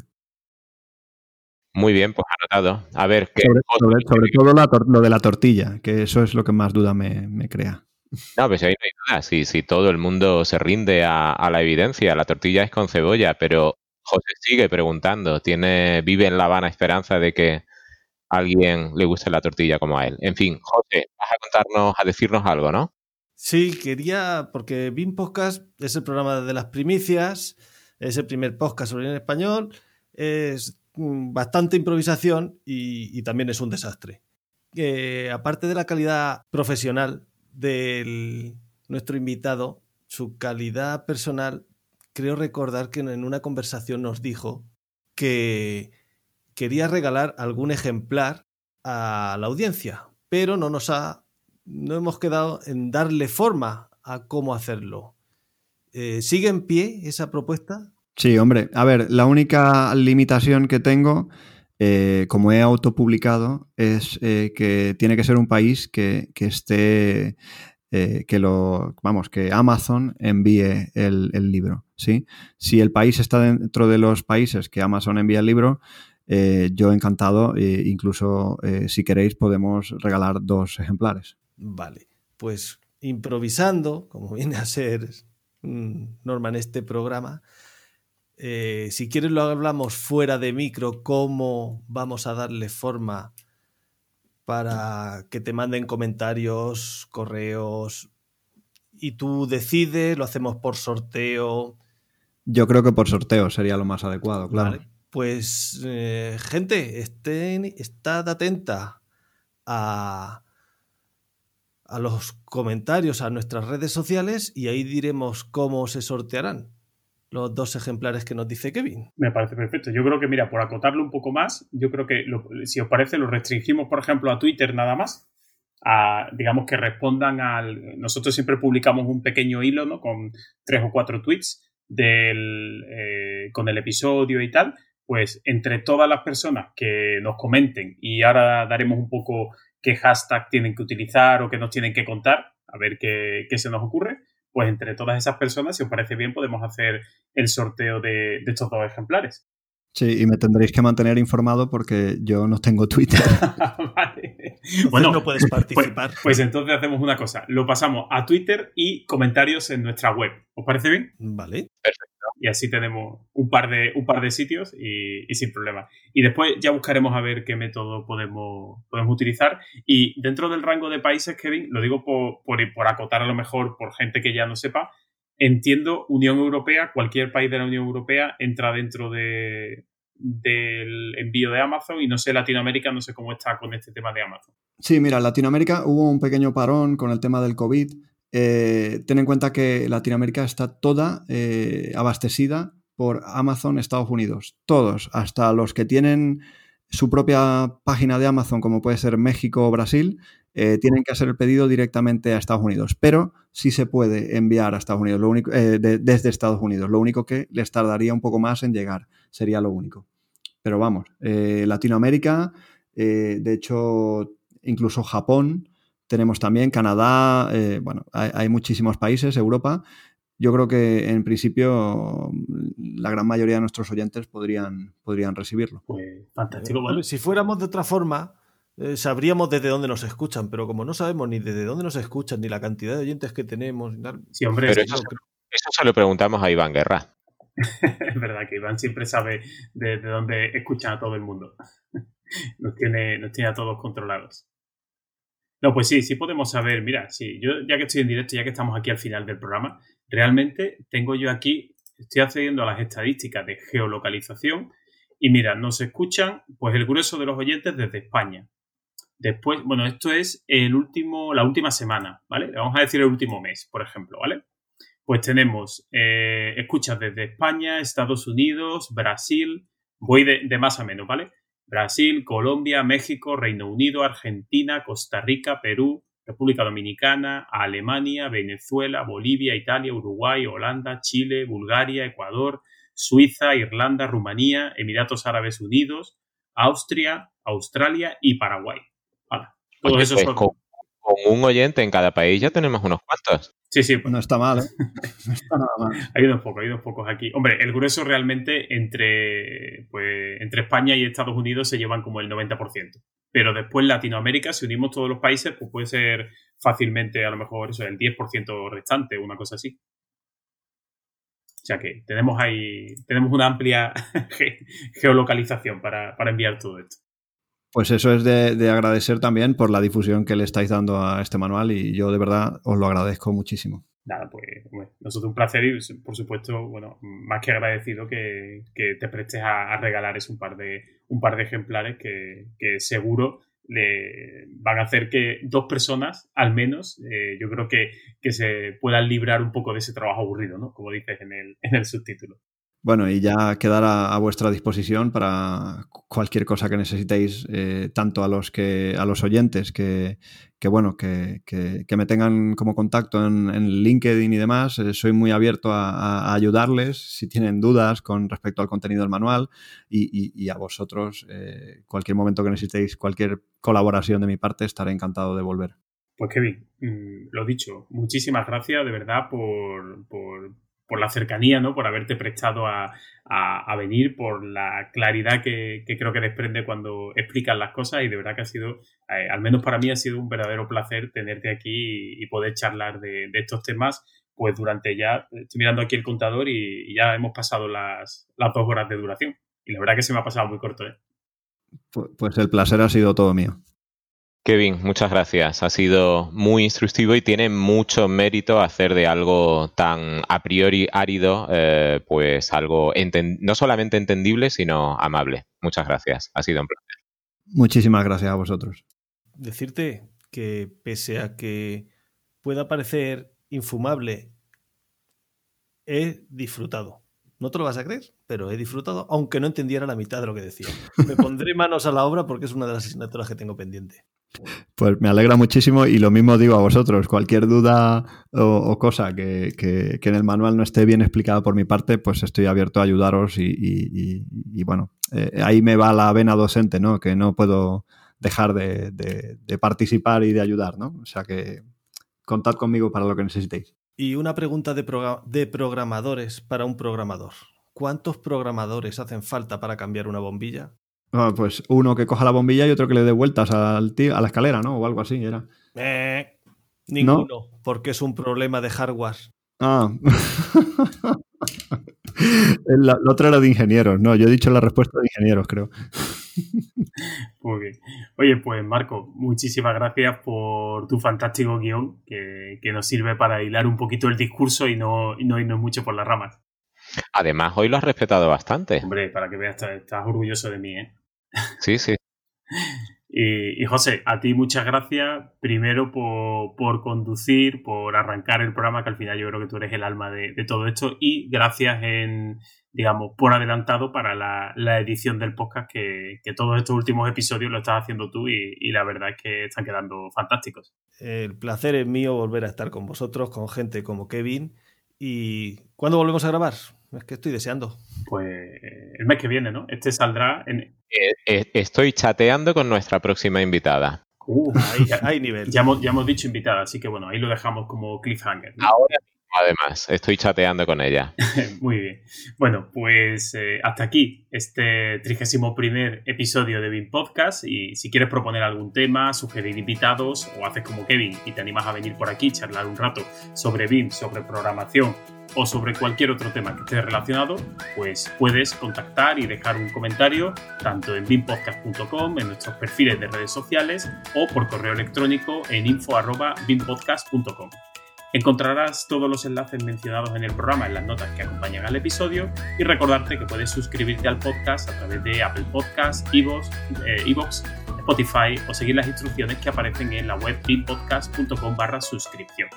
Y si cuando vayas a comprar algo quieres colaborar con nuestra causa, hazlo entrando desde bimpodcast.com barra Amazon. No te costará más y a nosotros pues, nos ayudará a seguir con este proyecto. Un saludo y hasta el próximo episodio.